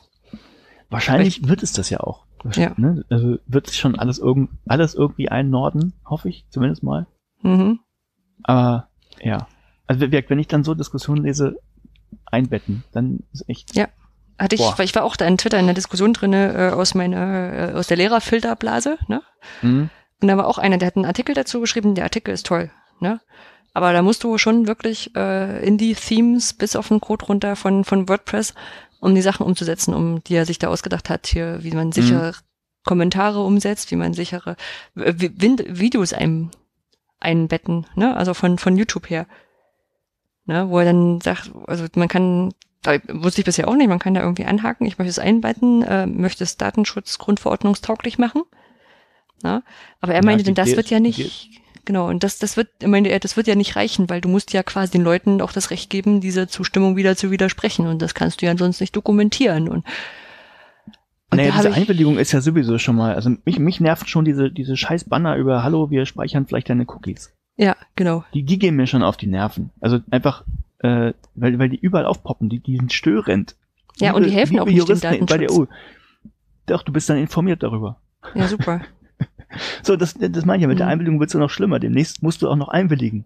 Mhm. Das heißt, ich muss auch noch, so, ich muss auch noch Haken setzen und das muss mir aber auch alles erklärt werden. Und wenn eine Seite halt viel, viel von meinen Daten irgendwie verarbeiten möchte und ich das abhaken muss, muss ich viel lesen. Also wird doch, ich meine, vielleicht bin ich, sehe ich da zu schwarz, aber nimm diese End-User License Agreements, die auch alle nur abhaken und ja, ist schon, weil die viel zu lang sind und keiner liest, das wird doch da letztlich genauso sein. Also, Nee, das ist jetzt auch schon so. Ich habe die ersten Mails schon bekommen von, ich glaube, Airbnb war das letzte, die sagen, wir ändern unsere Datenschutzbedingungen.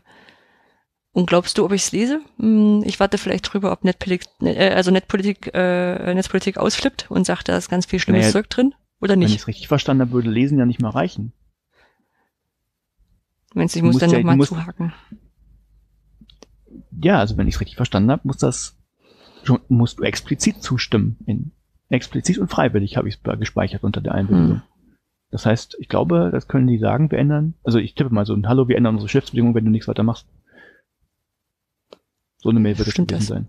Hm? Ja, ich glaube, ich glaube, das geht gar nicht. Weiß ich nicht. Das, das Hm. geht, geht deshalb. Äh, wenn, wenn ihr wissen wollt, wie das juristisch alles sauber ist, empfehle ich ähm, den Podcast Rechtsbelehrung, den habe ich gehört. Den habe ich jetzt auch angefangen. Hm? Der Äh, ist genau, also es gibt erstmal noch, klärt er ganz gut, wie heißt, warum wie das heißen, ist. Wie, der, der ist super. Ähm, Markus Richter und äh, ich habe nur Herr Dr. Schwenk. Ich weiß leider seinen Vornamen nicht. Andreas? Nein, ich weiß Kann ich, kann ich nicht sagen, weil ich höre ihn zum ersten Mal und finde ihn wirklich Okay, gut. äh, Hm. nein, der, der, ist, der ist super. Ähm, es gibt, wie heißen die beiden aus Schleswig-Holstein? Sind sie Schleswig-Holstein? Äh, Jurafunk. waren? Jurafunk, genau. Äh, ich glaube, die hatten vor einer Weile schon eine Folge, die habe ich aber nicht gehört, aber wahrscheinlich ist sie auch gut. Äh, das kann ich sehr empfehlen. Und ähm, ja, wenn ihr auf Twitter mal irgendwie unter äh, dem, dem Hashtag äh, DGSGVO irgendwie guckt, werdet ihr wahrscheinlich auch Hinweise finden auf irgendwelche Dokumente, wie ihr jetzt euer WordPress sicher machen könnt. Hm. Ich glaube, Ja. das wird dann demnächst die Selbsthilfegruppen aus dem Boden stanzen. Ja. Oder die stellen nach dem 25. Mai das Internet einfach ab. Ja, ne, ne, ja. ja. So, Ja, also wenn man auch noch siehst, du, ah, nee, ich will eigentlich auch, nein, vielleicht das, also weil es so einen Lehrbezug hat. Hochschulen diskutieren das ja auch. Und was du dann auch so siehst in den Diskussionen, also ich verfolge sowas ja auch, weil, weil ich ja, na, gerade über H5P kommt doch bestimmt einiges rein, ne? Also bin ich ja nicht unschuldig dran. Also nee, wir müssen uns da auch, ich nee, frag klar, kurz an. Uns, nee, nee, wir Ja. müssen uns auch drum kümmern, das ist schon richtig. Äh, Mhm. nee, aber von Notion habe ich auch schon gelesen, naja, können wir das nicht, also da wird dann diskutiert, wie man das machen kann und also quasi können wir das nicht in die AGB unserer Hochschule reinschreiben. Also wenn du dich immatrikulierst, stimmst du automatisch zu und sowas. Und Mhm. das geht halt nicht, weil du das äh, ähm, nicht einfach so verschiedene Zwecke miteinander, ich weiß nicht, wie das heißt, Kopplungsverbot oder sowas. So Mhm. verschiedene Sachen eben nicht miteinander mischen darfst und so. Und aber Was ja prinzipiell auch gut ist, ne? Also wenn du sagst, so, ich, sobald du eingeschrieben bist, äh, dürfen wir dein Foto auf Facebook hochladen. Ich weiß auch nicht, ob das so geil finde. Also ich meine, ich bin mir auch sicher, dass Nee, es nee, es ging, es ging, nee, nee, es ging um, es ging um die, die Lernmanagementsysteme. Für die muss das ja auch gemacht werden. Ja. So, und wenn du, Ja. ne, du bist Student und hallo, ich als die, die Begründung war dann tatsächlich die äh, Vor- und Lehrfreiheit von, von Professoren, unter die das Mhm. fallen würde. Die ich als Professor sage, ne, das ist jetzt mein Interesse, ähm, ich will Lehre so und so machen und dafür nutze ich das LMS, also musst du das letztlich machen, weil ich so meine Lehre gestalte und du musst dann da quasi zustimmen. Weil Mhm. Du oder, oder immer letztlich oder immatrikulier dich nicht und ich weiß nicht, ob das alles so sauber ist. Keine Ahnung, aber wenn du solche Sachen liest, also erstens, um was man sich da für Gedanken machen muss und auch was für Gedanken sich dann Leute eben machen. Das ist so wow. Wow, Ja, das wow. ist ja- ist ja deshalb ist naheliegend, eine, also- eine riesen Welle. Ja, ich meine, sehr naheliegend zu sagen, okay, wenn ich jetzt explizit zustimmen muss als Student, ne, wenn ich jetzt sage, okay, ich komme in eine, in eine Hochschule und die hat ein LMS und ich muss jetzt explizit zustimmen, dass ich da, dass da meine Daten verarbeitet werden. Mhm. Und ich darf dem auch widersprechen. Was ist denn, wenn ich das jetzt trollen will und sage, so, ich stimme denen jetzt nicht zu und jetzt? Ihr dürft mich nicht ausschließen. Genau, genau das, das, so, genau das dann ja kriegt die der das wieder zugefaxt. Genau das sind die Diskussionen, deshalb wollten sie es automatisch in die, ich weiß nicht, Mhm. äh, Immatrikulationsordnung wie auch immer mit reinschreiben. Ja, so. Ja. Ich glaube, das ist dann Ja. sowas, wo du dann sagst, okay, also wer dem widerspricht, der hat natürlich die Möglichkeit, sich die Lernmaterialien bei uns im Sekretariat montags von 12 bis 5 nach 12 abzuholen. Ja. Machen, Also machen wir den Sack, machen wir den Ja, Sack. genau. Wenn, wenn, wenn, wenn, wenn euch da Sachen zu durch den Kopf gehen zur Datenschutzkontrolle, wenn ihr Lehrende seid, in, an Schulen, Hochschulen, wo auch immer, und ihr da Gedanken zu habt, schreibt uns in die Kommentare. Ja, ich glaube auch, wir werden nicht drum rumkommen, das ab und zu nochmal Nee. aufgreifen Wenn zu ihr, wenn ihr, oder wenn ihr, wenn ihr. Lösungen gefunden habt, schreibt uns die in die Kommentare. Unbedingt. Wir wenn brauchen ihr diesen, sagt- diese zehn Punkte uns- musst du machen. Wenn ja. ihr uns trösten wollt und sagt, es ist gar nicht so schlimm, weil, schreibt's bitte in die Kommentare. ja. Ja. Ja. Und es ist ganz schlimm Okay. eigentlich, weil weil es ein Thema ist, was ich richtig gut finde. Ja, Aber- ich auch. ja. ja. Okay. gut. Deckel zu. Veranstaltungstipps haben wir noch auf dem Programm. Genau. Ähm, Wir, haben- wir haben ja nur einen. Haben wir sonst nichts anderes? nee, das, wo, wo ich sonst noch so rumgeister vielleicht. aber Oh, wir haben natürlich jetzt noch so- kurzfristig, kurzfristig, wenn ihr morgen nichts vorhabt, kommt doch nach Delft.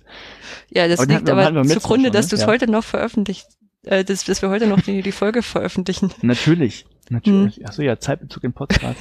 Habe ich, hab ich auch gerade gehört. Wo waren das?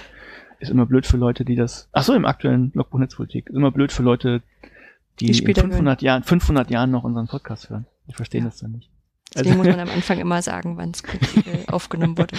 Genau, wenn ihr am Ja. 23. April 2018 noch nichts vorhabt, fahrt doch nach Delft zur OER Global Mhm. und trefft uns dort. Das ist Hammer, ne? Dann sehen wir uns schon wieder nach zwei Monaten, obwohl du in Norwegen bist. Ja. Glaubt Unglaublich. man gar nicht. Genau. Aber äh, wir haben noch was, äh, wir haben, glaube die, OER die, die OER Global haben wir letztes Mal auch schon erwähnt. Wir haben noch die OER-Camps, äh, von denen ich nur, also ich weiß jetzt gar nicht, was jetzt als erstes kommt. Das weißt du besser als ich. Äh, als erstes kommt Leipzig, denke ich. Wann, wann, wann ist das? Zuerst das OR-Camp Leipzig? Nee, zuerst Süd. Ach, stimmt, das habe ich gar nicht auf dem Schirm, weil das haben sie terminlich auf äh, Himmelfahrt gelegt. Ah, Und Himmelfahrt ist bei mir so ein No-Go-Datum. Also das ist anders verplant. ja, ich mache mir gerade mal gedanklich so einen Marker, wenn ich, äh, wenn wir wieder Veranstaltungstipps machen, schreibe auch das Datum mit rein. Ja, nicht nur, nicht nur den Link. Ähm, genau. Also äh, vielleicht grundlegend zu den OER-Camps. Ja, das nochmal. Genau, also OER-Camps sind Barcamps äh, im weitesten Sinne rund um das Thema OER, ne, also freie Lernmaterialien, äh, ist jetzt hier, glaube ich, auch bekannt. Ähm, und äh, die finden dieses Jahr an, wieder an vier äh, Orten statt, die so Süd, äh, Ost, West, Nord äh, verteilt sind und werden stattfinden Süden in Bad Wildbad, Osten in Leipzig, ähm, Westen in Hattingen und äh, Norden in Hamburg. Und das müsste auch die richtige Reihenfolge gewesen sein. Ich bin mir nicht sicher, ob Leipzig und Hattingen umgekehrt ist.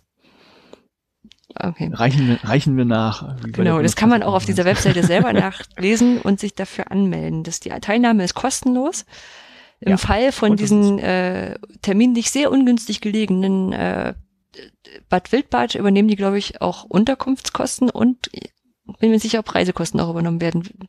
Auf alle Fälle, die Unterkunft ist auch komplett kostenlos. Also Essen ist dort in der Regel bei den OER-Camps auch immer super. Also von daher, ich will jetzt nicht sagen, lasst euch da durchfüttern, aber es ist schon sehr attraktiv. Es ist halt nur an Himmelfahrt. ähm, genau. Und ich werde an drei OER-Camps teilnehmen, nämlich alle außer dem Süden.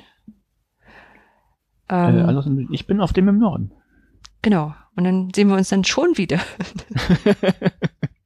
wenn ich überlege, wir waren ja, wir hatten ja vorher, bevor du bei, bei On Campus mitgearbeitet hast und bevor ich bei On Campus gearbeitet hatte, wir so einen Running Gag, dass wir uns irgendwie, Ja. wollten wir uns ganz oft auf irgendwelchen Konferenzen treffen und haben uns dann irgendwie, einer war krank, der andere konnte Einer nicht, krank, oder? der andere doch nicht. Ja. Genau. Wir hatten die Theorie, dass das Universum irgendwas dagegen hat und wenn wir uns treffen sollten, dass die Welt zusammenbricht. Ja. Aber das haben wir dann eine. Weile erprobt. Durchs gemeinsame Arbeiten. Wir sehen uns jetzt, glaube ich, hinterher öfter als vorher. genau. Und dann kann man sich auch schon für Workshops anmelden. Also, wenn man drüber nachdenkt, ob man da hingehen sollte, sollte man das zeitnah entscheiden. Ja. Genau. Ja. Du machst, äh, warte, lass mich raten, worüber du deinen Workshop machst. Soll ich das schon verraten? Der, der, der ist, kann ich auch nächstes Mal noch genauer sagen, äh, denn der ist im Juni erst in Hamburg. Das OERK. Okay. Na ja, gut. mach ich dann. Man kann auch einfach nachgucken in der Liste dann. Ja, kann man auch. Das als Gut. Empfehlung. Boah, Was haben machst du geschafft, demnächst? was ich demnächst mache. Ähm, Also, erstmal äh, stelle ich privat H5P Dictation fertig. Das ist letztlich fertig. Also ich muss noch eine Funktion muss ich letztlich nochmal überarbeiten. Das ist so die Kernfunktion. Die ist runtergeschrieben und funktioniert ganz wunderbar, aber die kann man Du wirst das machen. nie lernen, dass sie dich jetzt mittlerweile dafür bezahlen, oder? Dass du es einfach in der Arbeitszeit machen kannst. Ja, ich weiß, da ist die Priorisierung noch anders. Jein. Hm. Ja. Ja, ja, wir hatten gerade am Freitag unseren Day of Coolness. Das ist immer, wenn wir Was? Großes geschafft haben. Ne, wir haben regelmäßig, immer wenn wir was Großes geschafft haben, sei es ein großer Sprint oder so, dann gibt's einen Day of Coolness und dem können wir letztlich machen, was wir wollen, sofern es einen äh, Bezug hat zu H5P. Und da Mhm. habe ich am Freitag schon einmal den, den Quelltext komplett äh, rot geschliffen, bis auf halt diese eine. Funktion. Ja, das Mhm. heißt dann so. Ähm, ja, falls es interessiert, was wir geschafft haben, ist nämlich h5p.com fertig. Das geht jetzt in den Beta-Test und darum gab es einen Day of Coolness. Mhm. Ähm, ja, also das werde ich fertig machen. Das ist, ist es funktioniert schon, aber äh, eventuell wird sich das Design noch mal ein bisschen ändern. Da warte ich dann noch auf Feedback von meiner Kollegin Jelena. Das mache ich. Ich werde weiterarbeiten an dem Branching Scenario, damit das fertig wird, der Editor.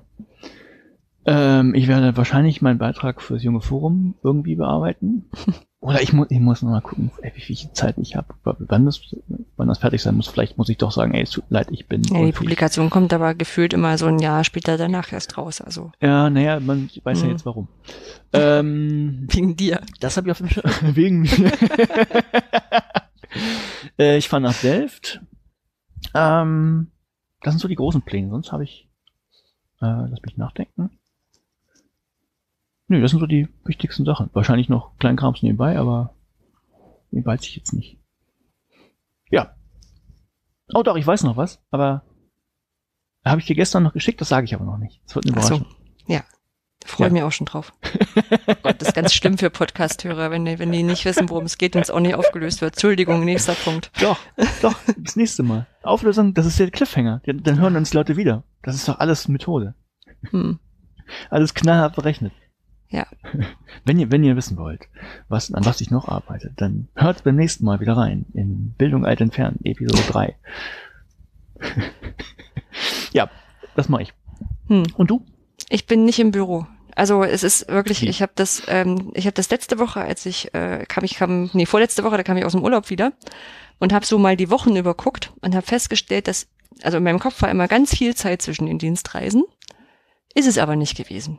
Und habe jetzt festgestellt, dass ich, also ich bin erst im Mai wieder im Büro für ein paar Tage Echt? und eigentlich bin ich bis Mitte Juni ausgeplant und muss dann eigentlich Urlaub machen, weil sonst dieses Zeitfenster für Urlaub machen wegfällt. Also es ist, es ist irgendwie total krass. Also, um zusammengefasst, ich war letzte Woche in Bristol bei der OER 18. Nächste Woche fahre ich, also morgen fahre ich nach Delft. Ähm, da ist die Woche quasi auch rum.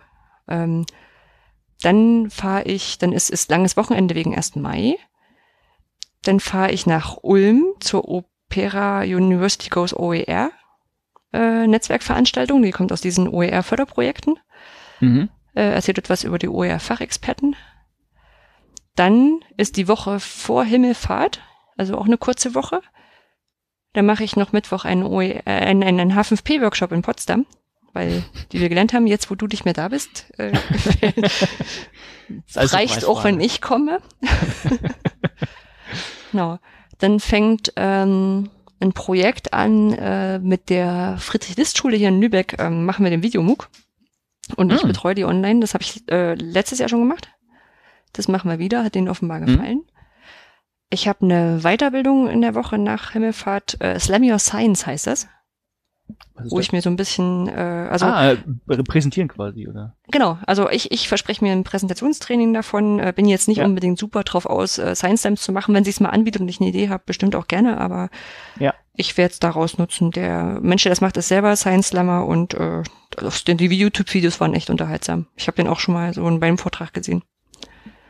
Genau, ah, cool. und dann, dann die Woche drauf ist schon das OER Camp Ost. Also das ist mhm. irgendwie, genau, Herr Pfingsten kommt dann und dann das OER Camp Ost. Und ich bin irgendwie ganz, ganz wenig im Büro. Also es ist total toll auf der einen Seite, auf der anderen Seite ist hier das, das Waschmaschinenmanagement äh, greift den letzten Tagen total krass rein. ja. Aber ich versuche immer frische Klamotten einzuziehen. nee, also macht, macht irrsinnig Spaß. Ich war auch, ich habe auch festgestellt, als ich jetzt nach Bristol gefahren bin, ist meine erste Dienstreise gewesen dieses Jahr, was sehr seltsam ist, weil es ist schon April. Ähm, aber das, äh, das ist gleich wieder so eskaliert. Ja. Hm. Hm. Das heißt, äh, ich bin jetzt auch sehr darauf angewiesen, dass äh, die Kolleginnen und Kollegen zu Hause dann auch in den Projekten gut vorankommen und mir die Sachen immer zuspielen, wenn ich unterwegs bin.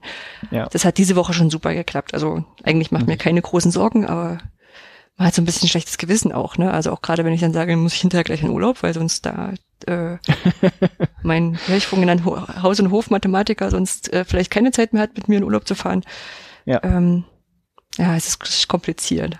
Das ist jetzt so. Freizeitstress. Ja. Gut. Gut. Oh Gott. Ähm, ja. Schreibt mal in die Kommentare, ob wir versuchen sollen, kürzer zu werden. Und schreibt mal in die Kommentare, was man los, äh, los äh, rauslassen müsste. Ja, ja, schreibt das gern rein, aber ich habe mir, deshalb, ich habe zwischendurch auch überlegt, weil wir am Anfang so lange gebraucht haben. Hm. Ich habe gedacht, ey, wir haben Kapitelmarken, ähm, springt. Ja. Ja, also das ist nicht keine Pauschalaussage, aber ich finde ich habe Anfang gedacht, es wäre anfangs gedacht, es wäre schlimm, aber ja, vielleicht ist es nicht so schlimm. Mhm. Es sei denn, ihr sagt, es ist schlimm, dann sagt es uns. Ja. genau. Ansonsten, ja, war das Episode 2 von Bildung alt entfernen. hoffentlich. Von Nach der letzten ja, Erfahrung, hoffentlich. ja, vom, was haben wir heute, den 22. Sven. April 2018. Wir genau. hören uns wieder in ungefähr vier Wochen. Richtig? Ja, und wir sehen uns morgen schon oder wann kommst du in der? Ja, morgen Abend, spät. Sehr schön. Okay. Dann sagen wir Dann, nur zu euch Tschüss. Genau. Bis zum nächsten Mal. Ciao. Ciao.